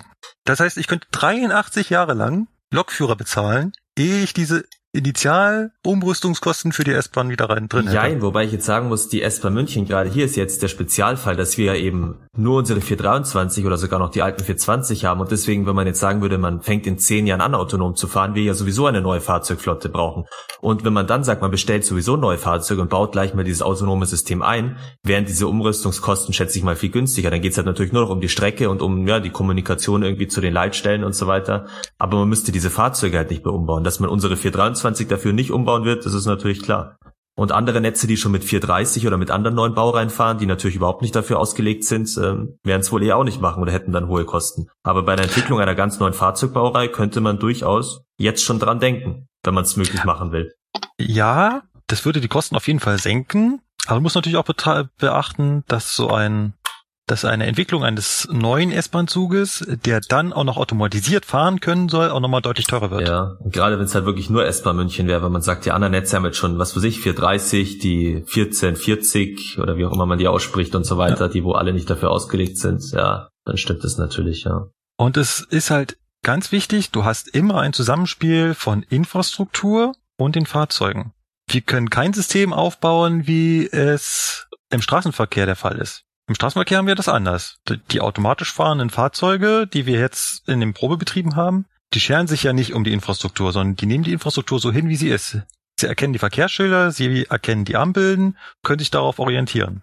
Dieses System bei der Eisenbahn umzusetzen, halte ich für relativ unrealistisch, weil es halt viel, viel einfacher wäre, das Netz anzupassen, weil das Netz weiß schon, wo der Zug ist, wie die Signale aussehen, wie die Weichen gestellt sind. Das durch den Zug erkennen zu lassen, wäre ja irrsinnig. Also wozu? Also ich möchte nicht behaupten, dass es nicht geht, aber es ist halt unsinnig, weil die Information habe ich ja schon. Google mit seinem automatischen Auto würde sich auch freuen, wenn die Infrastruktur äh, die Ampelzustände einfach senden würde. Aber das dann würden, müssen die sich darüber auch keine Gedanken machen. Das aber ist ja wohl das ist bei, der, der bei der SBB, bei den Schweizern habe ich kürzlich gelesen, die haben ja alle so ein, ein Tablet-PC halt als Unterstützung und da ist es wohl so, dass zum Beispiel ein rotes Signal dann direkt angezeigt wird, dass der Lokführer dann gleich ja, auf seinem ja, Führerstand stimmt. sieht, ist es rot und sobald ja. das Signal praktisch auf Fahrtstellung geht, ist dann das rote ja, Signal verschwunden auf dem Tablet. Also irgendwie funktioniert es da schon. Und da müsste man halt in München, äh, nicht in München, in Deutschland bei der DB halt mal wirklich an eine Umstrukturierung denken und es heißt immer Konzernumblau, bla bla bla, aber im Endeffekt diese Trennung zwischen Netz und Betrieb, die wird eher schlimmer, als dass sie besser werden würde nach jedem Umwandel, Konzernumwandel. Und da wäre wirklich dann auch mal der Bund irgendwie gefragt, dass er sich auch mal einmischt. Und ja, es gibt ja immer wieder diese Beschwerden, Bahn ist zu spät und so weiter. Und äh, auch die Politiker sagen oft genug, tun ja oft genug kund, wie unzufrieden sie doch mit der Bahn sind und wie schlecht alles läuft. Ja, da muss man halt sagen, da müssen die halt auch mal was dafür tun, dass sie äh, was verbessern an der Bahn. In anderen Ländern scheint es eher zu klappen als hier in Deutschland. Und da ist halt nicht ja, die DB glaub, alleine schuld. Tite, das führt zu einer falschen Diskussion, weil die Bahn ist bisher halt, bisher halt schön billig. Wenn man da was ändern wollen würde, dann müsste man auch Geld investieren. Ja. Und solange der Bund am Ende noch 500 Millionen aus der, oder 800 Millionen sind sogar dieses Jahr aus der Bahn rausziehen möchte. Ja, deswegen läuft da alles falsch. Ja. Und da hätte man jetzt gedacht, ja, dieser Fernbusmarkt, wo es ja eben immer heißt, zieht so, zieht so ab und Konkurrenz für die Bahn und so weiter. Und ja, weiß ich auch nicht. Bisher hat sich da im Bahnsektor nicht so viel entwickelt. Da muss man halt mal abwarten. Was uns dazu führt, wie innovationshemmend unser System Eisenbahn aktuell ist. Ein Fakt haben wir schon genannt, das ist die Trennung zwischen Infrastrukturunternehmer und ähm, Eisenbahnverkehrsunternehmen. Dass das Eisenbahnverkehrsunternehmen sehr wohl daran interessiert wäre, automatisch fahrende Züge zu haben, weil sie halt eine wesentlich dichtere Zugfolge ermöglichen könnten und somit auf einem schon bestehenden Netz. S-Bahn München ist das beste Beispiel dafür. Unsere Stammstrecke ist sowas von zu, weil wir halt einen Mindestabstand zwischen den Zügen haben weil wir halt eben eine bestimmte Blockdichte haben. Wenn wir jetzt ein automatisches Fahren da hätten mit variablen Blöcken, die der Zug quasi mitnimmt und Züge, die wirklich optimiert aufeinander hinterherfahren, wir könnten ja Zugfolgen von 30 Sekunden herstellen ja. und nicht, wie wir es aktuell haben, zwei Minuten. Das müsste dieses ETCES, äh, ETCS Level äh, 3, glaube ich, sein. Ne? Aber ich weiß gar nicht, muss das dazu automatisch sein? Ist halt natürlich die Frage, inwiefern sowas dann genehmigt wird. Klar, vor allen Dingen, wenn man dann einen Bremsausfall hat und fährt halt im wandernden Blockabstand im Zug direkt voraus. Ich weiß es auch nicht, aber das müsste das System sein, was eben auch die S-Bahn Nürnberg anwendet. Du musst weg von den, was es bisher gibt ich stelle das auch mal wieder in Diskussionen fest. Ja, ETCS kann das ja schon. Ja, aber es gibt ja eben verschiedene Level und dieses Level 3 müsste das ja sein, weil es ja bisher eben noch nirgendwo gibt oder Verwendung findet, aber schon in Planung ist. Ja, so. aber kommt von ETCS weg. ETCS ist was ein Signalsicherungssystem. Wenn ich ein automatisches Fahren realisieren will, dann kann ich mir das System selber bauen. Ja, ich muss da nichts die, nehmen, was schon da ist. und so weiter brauchst du da natürlich alle nicht, weil wenn kein Lokführer da ist, musst du das auch nicht alles äh, sehen, was da auf dem Display und so weiter alles angezeigt Da fange ich nicht an mit irgendeinem ETCS-System, dann mache ich mir das selbst. Aber ETCS wurde doch erst entwickelt und dann schon wieder die Kosten, ja, das ist klar, ist dann alles teuer. Ja, aber ich muss das System sowieso von null an entwickeln. Ich kann darauf aufsetzen. Ich kann mir sagen, okay, wie macht ETCS das? Die machen Signalübertragung per GSMR und Balisen und keine Signale mehr und wandernde Blöcke. Okay, wie könnte ich das bei mir umsetzen? Aber es das heißt jetzt nicht, dass wenn ich automatisches Fahren einrichte, dass ich dann EDCS haben muss. Das kann ich, ich kann mir das als Vorbild nehmen, als Beispiel, ja. Aber wenn, dann mache ich da was eigenes, was dann wirklich darauf ausgelegt ist, dass ich all das erfülle, was ich, was ich brauche. Und wenn ich das vom Anfang an nicht mit variablen Blöcken haben möchte, sondern mit festen Blöcken, weil das halt für mich einfacher ist und die initiale Investition reduziert, dann mache ich das. Behalte ich halt eben die Blöcke bei, wie sie aktuell sind und lasse die da für Züge darauf automatisch fahren. Ich finde halt nur immer die Diskussion in, ja, EDCS und LZB, das haben wir doch schon alles. Das ist kein automatisches Fahren. Wenn ich sowas mache, dann fange ich damit von vorne an und legt das System so aus, wie ich es halt brauche. Ja, ich weiß gar nicht, europaweit oder weil es ETCS ist eh so ein europäischer, einheitlicher Standard. Gibt es in ganz Europa auch kein System, wo mit ETCS automatisch gefahren werden würde, oder? In keinem Land? Äh, also wie gesagt, wie du schon gesagt hast, es gibt ETCS Level 3 bisher nicht. Das, das nicht, existiert ne? nur auf Level dem Papier. Level 2 geht dann auch gar nicht automatisch, oder? Und Level, naja, ETCS ist nichts zum automatisch fahren. Ja. Nochmal. Ja, ich meine nur da könnte ich auch behaupten, ich fahre mit der LZB jetzt schon automatisch, weil die AFB das ja steuert. Aber zum automatischen Fahren, da gehört so viel mehr dazu. Da geht's mehr darum, dass mir die Infrastruktur sagt, wie sind jetzt die Signale. Ich kann das als Voraussetzung nehmen, aber da geht's um Halte, was ist, wenn ich über den Halt drüber bin, da geht's um, wie ist die Schienenverhältnisse, das muss ich alles mit einberechnen. Und das machen Sicherungssysteme bisher nicht. Gibt's sowas nicht. Also selbst ETCS Level 3 kümmert sich nicht darum, wie rutschig gerade die Schiene ist, mhm. wenn ich das so richtig weiß. Also ich weiß nicht, ob ein automatisiertes Fahren dann einfach sagt, okay, wir haben jetzt ETCS Level 3, jetzt können wir auch automatisch fahren. Das ist nicht ein und das gleiche. Ein und dasselbe, das ist nicht das gleiche. Aber klar ist halt eben, ich brauche immer auf der Seite der Infrastruktur gewisse Voraussetzungen und die Fahrzeuge. Und dann kann ich mir halt selbst überlegen, wo setze ich jetzt mehr Logik rein? In die Infrastruktur oder in die Fahrzeuge? Steuert die Strecke, die die Position aller Fahrzeuge kennt, die Züge oder steuern die Züge sich selbst anhand der Informationen, die sie von der Strecke bekommen? Kann ich alles entwickeln. Und es ist ja auch nichts, was jetzt irgendwie besonders äh, Hightech-mäßig ist. Das ist alles, was wir aktuell schon können. Wollen wir mal so typische Argumente raussuchen, die gegen ein automatisiertes Fahren sprechen? Ja, klar. Und mal schauen, ob wir sie beseitigen können? Ja. ja. Vorhin hatten wir zum Beispiel das Beispiel, ach, der T-Lok kann nicht pfeifen.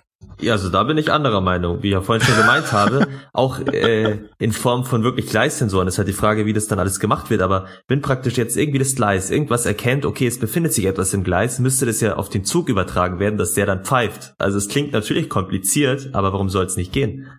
Also auch bei hm. jedem Vogel, der da rumfliegt, oder? Ja, ja, ja, so U-Bahn Nürnberg oder so hat das zum Beispiel auch, oder es wird ja auch in München sogar getestet. Studentenstadt der U-Bahnhof, so eine Gleisbettüberwachung haben die ja da auch mit so Sensoren und Infrarot drin. Und anscheinend funktioniert es schon ganz gut, dass jetzt da nicht jeden Tag der Betrieb lahm, lahmgelegt wird, weil da irgendein Vogel drin ist. Es muss halt dann von der Größe her irgendwie das erkennen können und ja. Ich kann mich noch erinnern, als sie damals das in Berlin getestet haben, wie wir schon erwähnt haben, bei der U-Bahn-Linie O5, gab es auch jede Menge Berichte darüber. Und zum Beispiel würde die Bahn ja dann abbremsen, wenn ich einen Karton ins Gleis schmeiße. Mhm. Also die Idee war halt, ich überwache das Gleis mit Lichtschranken. Wenn die Lichtschranken unterbrochen werden, ist was im Gleis, ich muss davor anhalten. Gegenargument, wenn ich dann Karton reinschmeiße, hält der Zug an. Na, das macht einen Spaß. Dann sind halt auf die Idee gekommen, dann nehmen wir halt keine Lichtschranken, dann nehmen wir halt Mikrowellen. Mikrowellen reagieren nur auf wasserhaltige Dinge. Durch alles andere gehen sie durch, nur durch Wasser werden sie relativ gut aufgehalten. Und so ein Körper kann ich so ganz einfach von einem Karton unterscheiden. Der Karton geht die Mikrowelle durch. Wenn ich da als Mensch drin stehe mit relativ großem Wasseranteil, dann würde ich aufgehalten werden. Könntest du das natürlich sagen, dann stelle ich halt einen Wassereimer rein. ja, aber äh, die, die, diese Überlegung gibt schon. Die Frage ist nur, wie weit treibe ich das und wie weit muss ich es eigentlich treiben? Also muss denn der automatisch fahrende Zug die gesamte Strecke überwachen und vorher vor jeglichen Gegenständen zum Stehen kommen? Das macht sie doch jetzt auch nee. nicht. Gerade wenn du da irgendwie mit 300 kmh fährst. Was für einen Anspruch habe ich denn an einen automatisch fahrenden Zug, dass ich dem sage, der muss vor jedem Selbstmörder auch bei 300 kmh zum Stehen kommen. Aber gut, das Problem ist halt, irgendwann merkt der Lokführer halt schon und wenn es vielleicht nur, sagen wir mal, weil es in der Kurve im Gleisbogen ist, 500 Meter vor ist, dann fängt er da zu bremsen an. Und der automatische Zug, äh, wenn da gar keine Sensor unten wäre, dann würde er es ja nie erkennen, außer es wäre halt vorne am Zug irgendwas dran, was die nächsten vielleicht 200, 300 Meter oder so irgendwie nach vorne einen Sensor dann hätte, aber... Klingt aber gleich ja. viel machbarer, oder? Also, dass ein Zug den Raum vor einen abscannen kann und da genauso wie beim Auto äh, Personen erkennt, halte ich für machbarer. Also, ich finde es halt übertrieben, an den automatischen Fahrbetrieb Anforderungen zu stellen, die ich aktuell mit der Eisenbahn nicht annähernd erfülle. Und klar muss ich irgendein System haben, in dem ich warnen kann, also die Pfeife betätigen, wenn jemand vor mir auf dem Gleis steht, in einem absehbaren Abspann, um halt eben noch Personen warnen zu können. Find Aber auch, ja. klingt umsetzbar. Also dafür muss ich nicht hunderte von Kilometer von Gleis überwachen, sondern halt nur vielleicht den Kilometer vor mir. So wenn vielleicht, wenn vielleicht irgendjemand dasteht, weißt du, schon am Gleisrand oder so und vielleicht irgendwie wie wild irgendwie rumfuchtelt und halt irgendwie einen Zug Lokführer warnen will, vielleicht weil er genau weiß, keine Ahnung, Kilometer dahinter ist vielleicht jetzt gerade sein Auto verreckt auf dem Bahnübergang oder irgendwas und ist jetzt ein automatischer Zug, dann bringt es halt gar nichts. Und der Lokführer würde sich denken, oh, dem ist die Angst ins Gesicht geschrieben, man sieht genau, der schaut mich an und keine Ahnung, hat irgendwie Angst, dann mache ich mal schnell eine Schnellbremsung und so weiter und halt dann vielleicht eben noch vor dem Auto an. Und im automatischen Zug, ja, da müsste er erstmal irgendwie die Polizei anrufen und über den Umweg ist der Zug natürlich dann schon längst irgendwo zu weit hin gefahren, ne? Also, dass man eben eine Lokführer irgendwie warnen kann oder irgendwie einen hat, einen Ansprechpartner da direkt in Notsituationen so auch. Hm. Also ganz ehrlich würde ich sagen, auf automatisch, auf, auf Strecken, wo automatische Züge fahren, gibt es keine ja. Bahnübergänge mehr. Dann wäre das auch schon mal Punkt. weg, ja. Weil, wie gesagt, wenn ich automatischen Fahrbetrieb einrichte, dann muss ich Strecke und Fahrzeuge herrichten. Und zum Strecke herrichten würde bei mir gehören, gibt keine Bahnübergänge mehr. Doch sowieso ähm, neu, dass man jetzt auf den meisten Strecken, die man neu baut, versucht, keine Bahnübergänge mehr zu machen. Ja, das hatten wir eben letztes Mal schon, wo ich Oder, doch dann Alte ja. Münster als Beispiel gebracht habe mit bestimmt über ja. 20 wegen Umbau. Das äh, ist halt renoviert, da haben sie Bestandsschutz, baust du eine neue Strecke, wie zum Beispiel jetzt die Schnellfahrstrecke da Berlin-München, die jetzt zum Fahrplanwechsel in Betrieb gegangen ist, in dem ersten Teilabschnitt zwischen Berlin und Erfurt. Mhm. die ist neu gebaut, da gibt's nicht einen Bahnübergang. Ja, ich denk's mir gerade, Schnellfahrstrecke wäre jetzt Bahnübergang ein komisch. Wäre es sowieso nicht erlaubt gewesen, die war ja sowieso nur bis 160 zulässig, Bahnübergänge. Dann BÜ Aber wie gesagt, es gibt 1000 halt Meter davor, keine... dann fährst du 300 kmh, viel Spaß. Ja. Finde ich, haben wir gelöst, das Problem. Also, warum soll die Maschine was können, was der Mensch nicht kann? Und das, was ja, der Mensch kann, würde ich der Maschine zutrauen. So diese Sicherheitsstandards immer erhöht werden sollen, immer gibt's neue Vorschriften und bla bla bla. Und dann ist halt irgendwie der Gedanke so, wenn wir schon ein neues System einführen, dann versuchen wir es auch so sicher wie möglich zu machen. Ja, die, die Maschine kann schneller reagieren als der Lokführer. Und vielleicht guckt ja auch zwei hm. Kilometer in die nach vorne. Vielleicht kann er das auch in der Nacht. Ja, aber irgendwie dann auch im Gleisbogen rum und nicht immer geradeaus oder so, ja, keine Ahnung. Müssten die halt irgendwie sich da intelligente Technologien ausdenken, aber warum nicht? Der Lokführer kann auch nicht in den Gleisbogen gucken. Wegen ja, doch, manchmal schon. Jetzt stell dir mal vor, zum Beispiel ja, Grafing, schon. Grafing Ebersberg ist ein gutes Beispiel. Da hast ja. du eine schöne Landschaft, ist kein Hügel oder so, sondern das ist eine, eine Wiese halt und du kannst perfekt rumschauen. Hättest du jetzt aber eine Technik, ja. die starr nach vorne den Zug abscannt, dann würde ja. der vielleicht gerade mal 50 Meter nach vorne erwischen und dann ist gleich die Kurve eben da rechts. Ja. Boah, aber ich kann mir auch vorstellen, dass der Computer um die Ecke gucken kann. Eben, ja. Also, denke ich mir auch, warum eigentlich nicht, aber ja. Also das ist, der weiß, der kennt den Streckenverlauf, der weiß, dass es da vorne um die Kurve geht, der hat genau erfasst in diesem Abstand, das trifft genau die Stelle, wo die Strecke ist, da scheint einer auf der Schiene zu stehen. Stups, halte ich an. Mhm. Und ganz ehrlich, aber das finde ich jetzt auch schon, so ein Zaun ist echt billig. Ich würde jetzt auch viel mehr Zäune neben die Strecke stellen. Meine Güte. Da baue ich doch lieber fünf Kilometer Zäune, als dass ein Mensch um Lebens kommt. Ja, aber irgendwie müssen ja trotzdem die Hilfskräfte da gut hinkommen. Also mit, keine Ahnung, oder so Material nehmen, dass die Feuerwehr da mit schwerem Gerät noch durchkommt. Ansonsten stehen die da und äh, ja, toll, jetzt kommen wir zu unserem Zug nicht hin und können den Verletzten nicht helfen. Ist ja auch so ein ja. Argument, das man öfter hört, dass eben bei zu viel Sicherheitsvorschriften, zu viel Sicherheitszäunen, Schallschutzwänden und bla bla bla irgendwann dann die Feuerwehr und Polizei gar nicht mehr hinkommt, wenn was passiert. Ja, das ist richtig. Aber ich traue der Feuerwehr zu, dass sie den Seitenschneider nimmt und ruckzuck so ein Zaun. Ja, eben. Deswegen sage ich ja, sofern sie da irgendwie so Material äh, das ist, dass man durchkommt ja. noch. Ja. Aber ein gutes Argument, sollte man beachten. Rettungskräfte müssen natürlich auch da dann kommen. Was hört man noch so oft als Gegenargument? Rutschige Schiene habe ich neulich gehört. Was ist denn, wenn es regnet und es wird rutschig und dann kann der Zug ja gar nicht mehr, wie soll er das da machen? Hat mir ein Lokführer gesagt. Dann hab ich ihn Mit gefragt. dem ein Zug das erkennt, dass er schleudert oder gleitet? Ja, genau, dass er schleudert und rutscht und wie soll er denn noch richtig ich anhalten? als Lokführer kann ja auch nicht mehr machen, ne? wenn der Zug gerade im Schleudern ist oder im Gleiten ist, dann ja klar, eben das Leistung zurücknehmen und sanden, was der Zug ja automatisch könnte, aber mh, hm, ja. Genau, ich habe den Lokführer dann gefragt, sag mal, wie oft bist du denn in deinem Lokführerleben schon über einen Bahnsteig gerutscht? Dann hat er gemeint, noch nie. Das glaube ich ihm sogar, weil der, ich kenne ihn schon etwas, der ist wirklich ein äh, sehr zuverlässiger und vorsichtiger Fahrer. Und dann habe ich ihm gesagt, und warum soll der Computer das jetzt schlechter machen als du? Er fängt rechtzeitig an zu bremsen, hat genug Reserve, wenn er merkt, es wird rutschig und ich glaube, er merkt, dass es rutschig. Unser Fahrzeug merkt auch, dass es rutschig ist. Dann kann er halt dementsprechend seine Bremskurve anpassen. Und im schlimmsten Fall, wenn er denn mal rüberrutscht, na und dann setzt er halt fünf Meter zurück. Das ist ein Computer, der kann auch nach hinten gucken. Da braucht es halt hinten einen Sensor und warum nicht? Ja. Da sind wir wie bei dem Punkt, der sagt, ja, aber das ist jetzt auch nicht erlaubt. Ja, wenn ich einen automatischen Fahrbetrieb mache, dann passe ich auch meine Vorschriften an. Ja, ja. Niemand sagt, dass automatische Fahrbetrieb mit dem funktioniert, wie es jetzt gerade draußen Befehl ist. Befehl von zurücksetzen und bla bla bla, wie lange sowas ja, dauern würde. Die, die Leute stellen sich immer vor, dass der Computer deine Befehl ausfüllt. Natürlich. ähm, du diktierst ihn dann und da kommt dann die Stimme mit hier vom Google Übersetzer. Ich wiederhole. Ja. ja. Oder mit Siri. Ja, genau. oh Mann. Was habt ihr noch so als Gegenargument? Los, testet mich mal. Mal gucken, ob ich äh, Ah, das waren jetzt schon so, so viele gute Argumente. Hm, hm. Vorhin hatten wir hm. noch. Ja klar, dieser, dieser Klassiker ja. immer von wegen Lokführer werden dann alle arbeitslos. Äh, ja, ist eh nicht so, weil man sagen könnte, man kann die ja zu irgendwas anderem umschulen, oh, auch innerhalb der Finde ich auch ein gutes Argument. Die Lokführer sind dann alle arbeitslos. Also momentan haben wir schon mal das Problem, wir haben zu wenig Lokführer. Also wenn jetzt eine Strecke und es ist ja nicht schlagartig, ich drücke auf den Knopf und tups, jetzt wird alles automatisiert. Fahrplanwechsel und dann 20.000 Lokführer arbeitslos. Nein, es würde Stück für Stück. Und momentan fehlen Lokführer. Das heißt, ich bin sowieso schon unter Null. Also, also bin sowieso schon im Minus mit meinem Lokführerbedarf. Die Strecken kommen Stück für Stück und nicht alle mit einmal. Und was ich dann noch hab, dann kommt so der Punkt, ja, also in dem Zeitraum, wo es denn wirklich passiert, wird es wahrscheinlich auch sein, dass Lokführer dann sich einen neuen Job suchen müssen. Und dann ist halt die Frage, dann gehen sie halt zu der nächsten Stelle, die noch Lokführer sucht. Schönes Beispiel, wenn jetzt die S-Bahn München wirklich sagt, wir führen den automatisierten Fahrbetrieb ein. Bis 2030 machen wir das. Dann würden wir bis 2030 Stück für Stück unsere Lokführer reduzieren, Stück für Stück Linie in Betrieb nehmen und dann sind ja nicht plötzlich 500 äh, Lokführer arbeitslos. Viel, viel weniger. Und ja, das tut dann bestimmt einigen Leuten weh, aber so war das auch schon bei jeglicher anderer Automatisierung. Wie viele Leute haben früher am Autobau gearbeitet? Wenn man sich das vorstellt, ein Fließband wurde jedes Teil von mehreren Mitarbeitern installiert. Da stehen heute Roboter. Und es ist, es wird längst als gegeben hingenommen. Früher gab es auch keine Geldautomaten. Wenn man zur Bank gegangen ist, dann muss, musste da jemand sitzen am Schalter, der ihm das Geld in die Hand gedrückt hat. Oder die Liftboys, wie wir es vorher schon gehört haben. Oder die Liftboys. Wie viele Liftboys hm. sind arbeitslos geworden, als der Lift plötzlich automatisch fuhr? Und trotzdem steigen noch alle ein. Und trotzdem steigen noch alle ein. Also das Argument mit, die Lokführer werden dann alle arbeitslos, gilt nur teilweise und dann auch nur sehr kurzfristig. Und das sage ich als derjenige, der mit dem das dann selbst betreffen würde. Hm.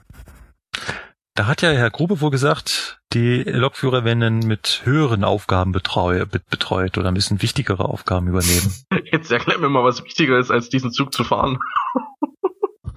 ja, äh, ganz genau kann ich, also ich würde, würde behaupten, das war Marketing-Sprech. Also hat er sich schnell was aus den Fingern gesaugt, um das schöner klingen zu lassen. Es hieß ja wohl, als S-Bahn Nürnberg, ne, S-Bahn Nürnberg, als die U-Bahn Nürnberg, da die ihre Linien bekommen haben, dass dann auch weniger Lokführer gebraucht wurden und alle, die überschüssig waren, die sind zu Sicherheitskräften oder sowas umgeschult worden. So habe ich es auch gehört, ja. Also dass angeblich eben keiner entlassen wurde, der wo da noch hätte gerne bleiben ja. wollen im Unternehmen. Also welche Möglichkeiten es dann da gibt. Und wir haben ja vorhin schon vom teilautomatisierten Fahren gesprochen, dass am Anfang wird immer noch jemand da sein, der die Lok fahren kann, wenn es denn nötig ist. Und den Rest der Zeit disponiert vielleicht. Er sitzt auch auf dem Zug und macht die, Anspra äh, macht die Ansagen und kann sich viel besser machen, kann sich viel mehr um die Anschlüsse kümmern ist dann natürlich nur die Gefahr dann mit dem Gehalt, ja, weil dann wird es bestimmt heißen, okay, hat nur noch so und so wenig Aufgaben, weißt du, und dann können wir es mal um so und so viel 100 Euro kürzen, das Gehalt. Ja, das schätze ich mal, wäre von den Gewerkschaften her dann auch noch ein großes ja, Thema da. Natürlich, den, den Kampf wird es geben. Ja. Sei es drum. Weil dann auch von der Verantwortung ja natürlich viel, viel weg ist, wenn die Technik halt alles automatisch macht, Signale erkennen und was da alles dazugehört, was jetzt Lokführer alles machen muss. Ich höre auch immer wieder Störungen am Triebfahrzeug. Wer geht denn nach hinten, wenn da eine feste Bremse ist? Oder was ist, wenn das Heißläufer äh, Ortungsanlage angesprochen ist? Wer kontrolliert denn das, wenn da kein Lokführer mehr da ist? Geht es so schön wie beim Simulator bei DB Training, wo du da den Touchscreen hast und hast du dann hier direkt Bremse absperren und so weiter, wo dann die Leitstelle praktisch wahrscheinlich vom Zug, also von PC aus selber hier Hebel umlegen kann praktisch am PC und das sich dann automatisch so umstellt. Ja. Alles elektronisch irgendwie gemacht. Kommt dann der, kommt dann der Computerbefehl angleichen. ja, irgend sowas, genau. Das ist einfach hier alles vom Oder wenn es dann am Ende ist, Bremse ausschalten. Ja. Ja, du, warum nicht? Ich meine, die Zugbegleiter, die jetzt auf dem ICE unterwegs sind, die dürfen auch Bremsen ausschalten. Dann darf der Lokführer auch anweisen, geh mal bitte in den Wagen sowieso und schalte die Bremse aus und lüfte sie. Und das kann der Computer auch anweisen. Und dann frage ich dich mal, wie viele Züge sind denn in, der letzten Zeit auf der S-Bahn liegen geblieben, weil die Heißlerverortungsanlage angesprochen hat? Oder weil sie eine feste Bremse hatten? Also automatische Senkeinrichtung war wohl mal eine Zeit lang ein Problem vor zwei Jahren oder so mit den Stromabnehmern, aber mittlerweile passt es ja auch wieder. Und wenn ich dann so einen Fall habe und der Computer wirklich meint, er könne jetzt nicht mehr weiterfahren, also auch nicht mal ganz langsam um die Strecke zu räumen, dann passiert das halt. Dann musste halt der Bus und die Feuerwehr und der Notfallmanager rausfahren. Irgendwie erinnert mich das, sag mal, ist das nicht gerade auch so, dass wenn der Lokführer meint, er kann nicht mehr weiterfahren, dass dann die Hilfskräfte kommen müssen? Ja. es ist doch Stand der Dinge. Aber du hast halt eben noch ein, ja, das ist halt das, wo man eben Ewigkeiten diskutieren könnte und wo, wie du vorhin schon richtig gesagt hast, es darauf ankommt, wer hat jetzt gerade Dienst, wer ist gerade der diensthabende Lokführer auf dem Zug? Ist es einer, der sich am liebsten vorne verschanzt und auf irgendwie Anfragen von der Sprechstelle oder auf Klopfen vorne kaum reagiert oder so? Oder ist es halt einer, der, wo, ja, vielleicht auch gerade hier sein Wasser gerne mit den Fahrgästen teilt, die vielleicht gerade Durst haben und da jetzt festsitzen im Zug oder was auch ja. immer? Das ist aber leider nicht der Standard. Und auf Anfragen an der Sprechstelle kann auch in der Leitstelle reagiert werden. Und klar, wenn ich sowas habe, dann beschalle ich den Zug dauerhaft. Er sagt, ja, wir haben Sie unter Kontrolle, wir sehen Sie, es ist alles in Ordnung, die Hilfskräfte sind unterwegs, bitte bereiten Sie Ruhe. So wie es im Aufzug. Wie im Aufzug, wo dann auch der Liftboy früher gesagt hat, oh ja, kommen jetzt die Hilfskräfte, aber ich bin bei Ihnen. Jetzt kommt es halt aus dem Lautsprecher. Hm. Wollen wir so ein kleines abschließendes Fazit ziehen, damit die Sendung nicht zu lang wird? ja. Was glaubt ihr? Wie wird automatisch, also glaubt ihr, kommt solch ein automatisiertes, automatisch autonomes Fahren, fahrenloses Fahren? Und wenn ja, wann? Oder sagt ihr, nee, geht nicht, kommt nicht, keine Chance. Also ich würde schon sagen, dass es irgendwann kommt. Aber nicht in den nächsten 10 bis 15 Jahren. Also du meinst die Ambition, das jetzt noch vor den Autos zu schaffen, noch vor 2020, unrealistisch. Das ist echt unrealistisch. Also jetzt in der knappen Zeit, das sind jetzt nur noch vier Jahre. Wir haben ja bald 2016. Ne? Ja, da wird allein das Zulassungsverfahren so eines Zuges beim EBA schon vier Jahre dauern. Jo, genau. Dann müsste ich den Zug jetzt schon fertig haben, damit ich den noch zugelassen kriege bis 2020.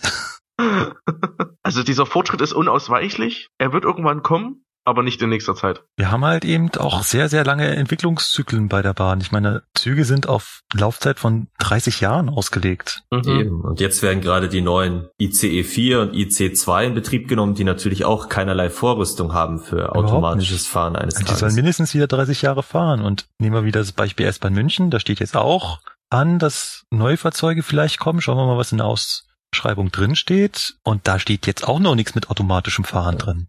Das heißt, ich kann die vielleicht schon vorrüsten, damit ein teilautomatisiertes Fahren oder ein mehr Assistenzsysteme drinstecken, aber dass der Lokführer darauf verschwindet und nichts mehr zu tun hat, in dieser Fahrzeuggeneration, also in der jetzt kommenden ja, Fahrzeuggeneration nicht. Das heißt, wir müssen schon mal 30 Jahre überspringen.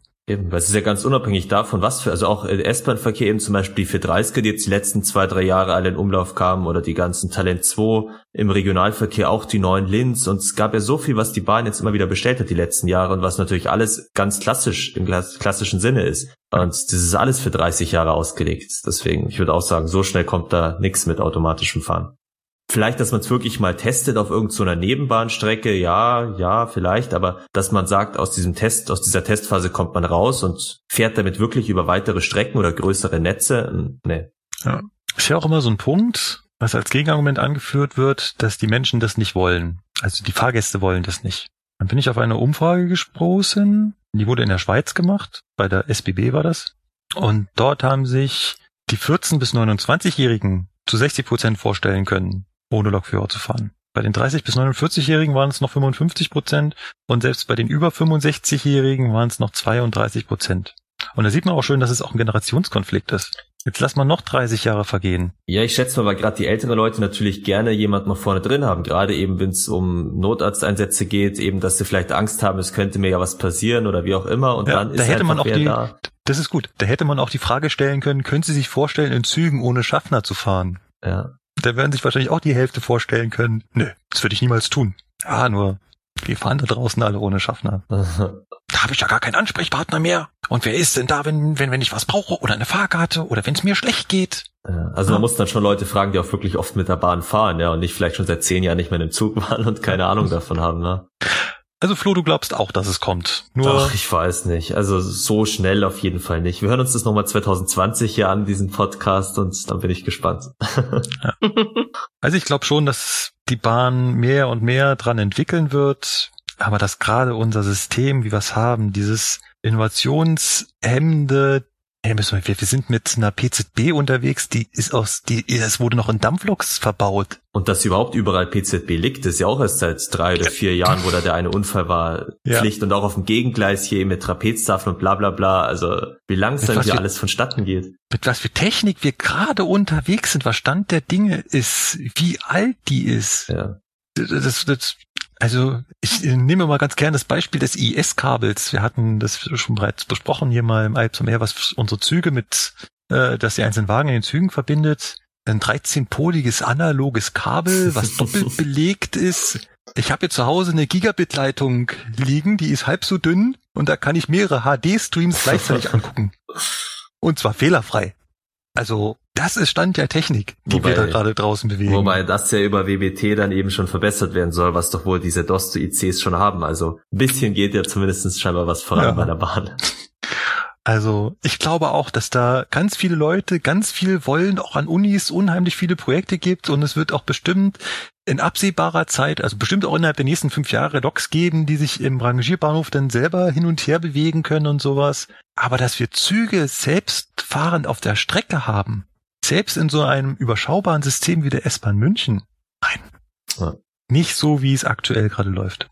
Weil wer soll das finanzieren? Ja, und alles so träge ist bei der Bahn. Ich kann mir auch vorstellen, dass ja. es bestimmt viele gibt, die eben sich so Projekte ausdenken, vielleicht auch in irgendwelchen Unis oder irgendwie und bestimmt auch schon in Gesprächen stehen mit, was weiß ich, den Herstellern, Bombardier und DB und den ganzen Fahrzeugherstellern und eben Betreibern und bestimmt dann immer wieder dran scheitern, weil dann heißt, er ist dafür nicht zuständig, dafür ist der Netzbetreiber zuständig, dafür ist äh, Fahrbetrieb zuständig und bla bla bla und äh, deswegen schätze ich, dass es einfach viel zu kompliziert ist, so Projekte umzusetzen innerhalb der Bahn. Ja, wir haben halt einen unheimlich hohen Preisdruck. Also es wird immer mehr Assistenzsysteme geben. Das glaube ich schon. Und ich kann mir gut vorstellen, dass wir in absehbarer Zeit abschnittsweise automatisiert fahren. Das ist natürlich auch ein Punkt. Es geht auch um die, die Ausschreibung, wenn es um Regionalverkehr geht zum ja. Beispiel. Wenn jetzt die Bahn sagt, okay, wir wollen auf der Strecke automatisch fahren, ja, vielleicht weniger Personalkosten, aber dafür mehr Kosten fürs Fahrzeug, na, dann gewinnt schon wieder die Privatbahn.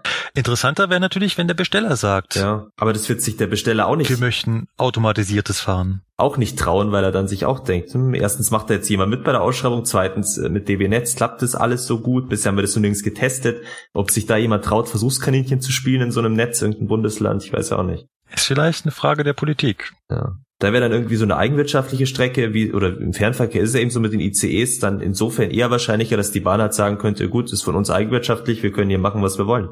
Zumindestens äh, fahrzeugmäßig, ja, streckenmäßig sind sie natürlich genauso an DB-Netz gebunden.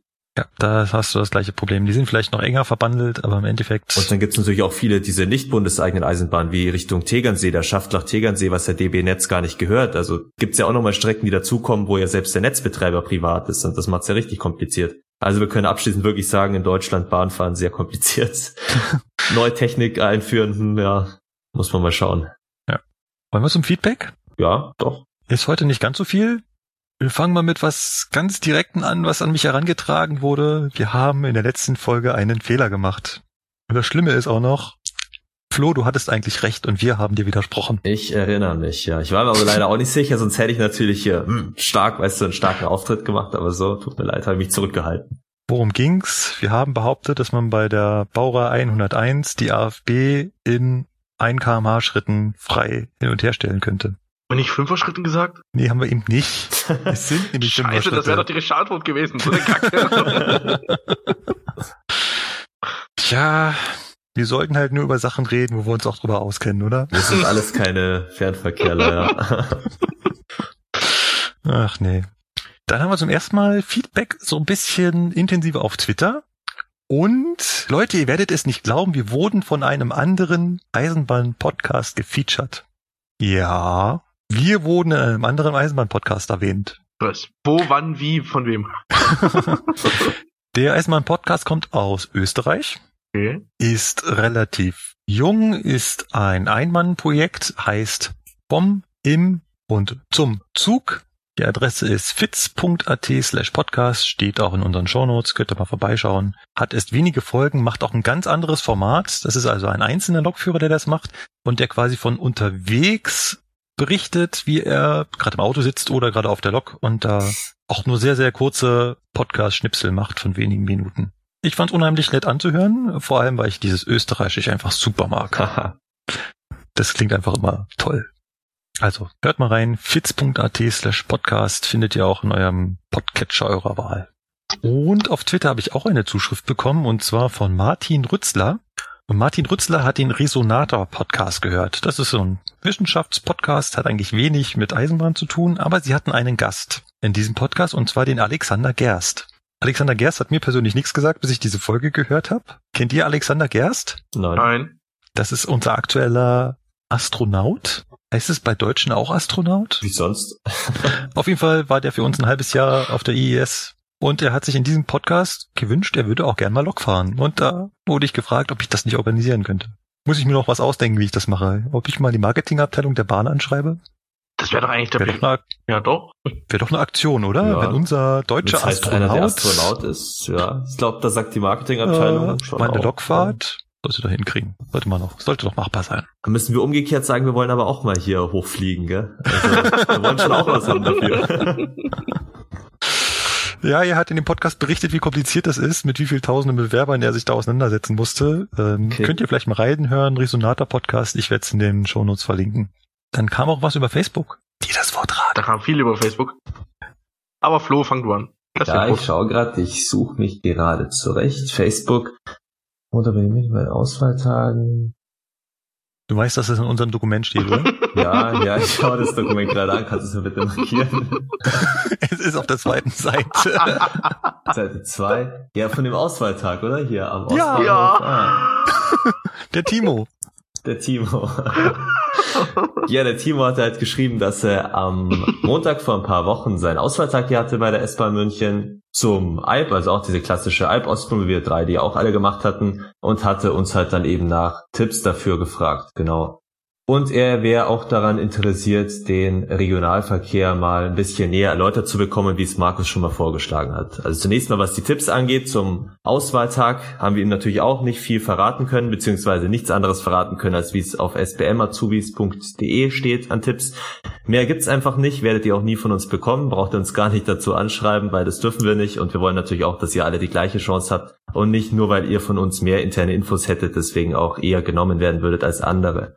Genau. Und ja, den Regionalverkehr hat ja gerade eben schon gesagt, dass er eben auch gerne eine Erläuterung dazu hätte. Werden wir auf jeden Fall mal aufgreifen und in einem der nächsten Podcasts dann erklären, wie das alles funktioniert, genau, mit den Ausschreibungen im Regionalverkehr. Ja, Timo äh, hat uns geschrieben, das war auch über Facebook, oder Markus? Ja, das ist genau. alles immer noch der gleiche. Von Schwarzfahrern, was wir von Schwarzfahrern halten, ja, logischerweise halten wir davon gar nichts. Ihr sollt schon schön alle euren Fahrpreis bezahlen und finanziert uns ja damit auch immerhin. Nee, also wirklich Schwarzfahren ist nix. Und findet ihr den Bahnhof Kassel-Wilhelmshöhe auch so hässlich oder Montabaur und Limburg? Ja, also ich habe ihm ja schon geschrieben, ich kann dazu nichts sagen, weil ich die Bahnhöfe alle kaum bis gar nicht kenne. Ich glaube, einmal mit dem ICE durchgefahren. Wie ist es bei euch so, Markus und Philipp? Mir sagen die überhaupt nichts. Also Kassel habe ich beim Durchfahren gesehen, weil da manchmal ja. der Zug von Berlin aus durchgefahren ist. Aber ansonsten, lustigerweise haben in einer Bahnheldenfolge die beiden auch darüber hergezogen, wie hässlich das ist. Hm. Von daher, Timo, hör mal da rein, die wissen mehr darüber zu sagen und die fanden also auch nicht schön. Ja, ist auf jeden Fall zwischen Köln und äh, Frankfurt auf dieser Neubaustrecke, also das Montabaur und das Limburg, die letzten beiden, aber war Montabaur nicht die, die sich das irgendwie erkauft haben oder ja, so? Waren es nicht sogar beide, Limburg und Montabaur? Irgendwie eins von Rheinland-Pfalz und eins von Hessen ja. und die wollten beide unbedingt beide Bundesländer mindestens einen Halt haben irgendwie auf ihrer Strecke. Irgendwie Irgendwas sowas. war da, das war sehr kuriose. Also Kassel sagt man auch als einziges was von den dreien, also so vom Sehen her. Montabaur, klar, gehört hat man alles drei schon mal, aber Kassel, der einzige Bahnhof, den ich kenne vom Sehen her. Aber auch nur unten, oder? Ich war doch noch nie draußen. Ja, auch nur unten, genau. Bin da mal umgestiegen, das weiß ich noch. Ich nicht mal das, nee. Hast du mir schon mal mehr voraus. Montabaur und Limburg kenne ich überhaupt nicht, ne. Übrigens, Timo hat dann auch noch geschrieben, dass er den Auswahltag bestanden hat. Mhm, stimmt. Kam Glückwunsch dann auch mal an der Stelle, ja. Ja, kam einige Tage später. Hoffen mal, dass du auch den Rest des Bewerbungsverfahrens bei der S-Bahn bestehst. Da kommt dann noch die, eigentlich nur noch der Arzt, oder? Ja, aber nur ist natürlich gut. Gell? Der Arzt ist ja das, wo dann doch einige, hm, ja, ja, das ein oder andere Problemchen damit haben. Ne? Ist eigentlich gemein, und, ja. Ich fände es andersrum manchmal besser, wenn erst, aber gut, klar, da, ja. das muss irgendwie voraussortiert werden, das ist halt das ja. Problem. Ja. Aber jetzt habe ich mal eine und Frage. Er ne? meint, ne? ja. Er hat ja geschrieben, er, ist, er hat erzählt, dass er über uns auf die S-Bahn gekommen ist. Ja. Da gibt's doch so eine Anwerberprämie. Teilen wir uns zu dritt einfach auf. ja, das ist gar nicht so wenig, oder? Das ist nicht 1000 Euro oder so? Ja. Also ich hatte es für einen aber mal versucht und es hat aber nie funktioniert. Da hieß es erst, er muss mindestens eine Woche dabei bleiben, dann hieß es, es muss bis zum Ende der Probezeit sein, dann hieß es, er muss mindestens ein Jahr dabei sein und dann habe ich aufgegeben. Nee, also, es ist die, das war ein I12, ja, aber es ist das Ende gesagt, der Probezeit. Ja, aber da hieß es dann auf einmal, er muss ein Jahr dabei sein. Also ich, ich habe das, ja, ich hab das ja auch gemacht. Ich hatte bei mir auch einen Lokführer reingeschrieben von der S-Bahn. Mhm. Und nach meinem Ende der Probezeit hat er dann das Geld bekommen. Ja. Komisch, ja. Nee, also wir sollten da mal aufschlagen bei der S-Bahn. ja. Ich finde, da sollten wir was kriegen. Dann haben wir noch Zuschriften auf YouTube. Und zwar lustigerweise unter Folge 1. Was? Ja, da hat jemand unsere erste Folge gehört und fand es ganz toll, dass wir über das SMK berichtet haben. Und dass er da auch gerade war. Und zwar bei Schenker. Und äh, es ganz spannend fand zu hören, wie es anderen beim SMK ging.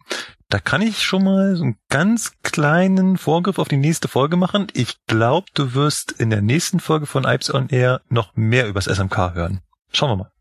Der Phil 1992, auch bei YouTube, hat sich nochmal über das Einstellungsverfahren bei der DB echauffiert, vor allem über die IAS AG, die das für die Bahn macht. Und das auch äh, private Verkehrsunternehmen machen das wohl auch bei der IAS AG und äh, schreibt, dass da schon einige ausgeschieden sind, die eigentlich topfit waren ja, soll man dazu sagen? Der ist nicht der Einzige, der sich über dieses Bewerbungsverfahren echauffiert. Selbst äh, unser Ausbilder bei der Bahn hat gesagt, meine Güte, was machen die da nur? Der war doch top, der Kandidat, jetzt kriegen wir den nicht.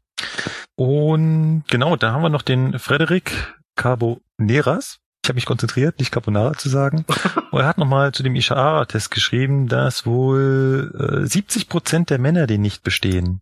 Okay. Und der darf auch nur bei bestimmten Licht ausgeführt werden. Mhm. Und zum Beispiel Piloten benutzen den Ishara-Test nicht mehr. Ja. Gut, keine Ahnung, wenn das so ist. Und abschließend haben wir noch den, ach ja genau, hier S-S-I-N-G-F-O, was auch immer das heißen soll. Er hat gefragt, ob wir was dagegen haben, wenn er sich die Folgen runterlädt. Nein, das darfst du natürlich tun. Und du musst sie dir auch nicht von YouTube runterladen, sondern du kannst einfach auf ipesonair.de gehen, da gibt's einfach einen Download-Link für die MP3-Dateien und dann hast du sie. Das Einzige, was du nicht machen darfst, ist sie weiterverbreiten oder verkaufen oder was auch immer. verkaufen, das wär's ja. Aber anhören und kannst du dir sie rauf und runter mit einem Abspielgerät deiner Wahl. So, ich würde ja mal sagen, da Flo ja offiziell der Nachfolger von Patrick ist und Patrick nun mal unser Hörerservice-Spezialist war, oh. musst du das jetzt wieder übernehmen.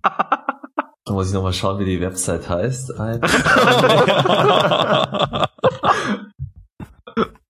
Alps on Air. Ja, also ihr könnt uns schreiben jederzeit über alle Wege, unter anderem natürlich über die, die Website alpsonair.de. Dann gibt's den YouTube-Kanal, der heißt auch Alps on Air, wie kreativ.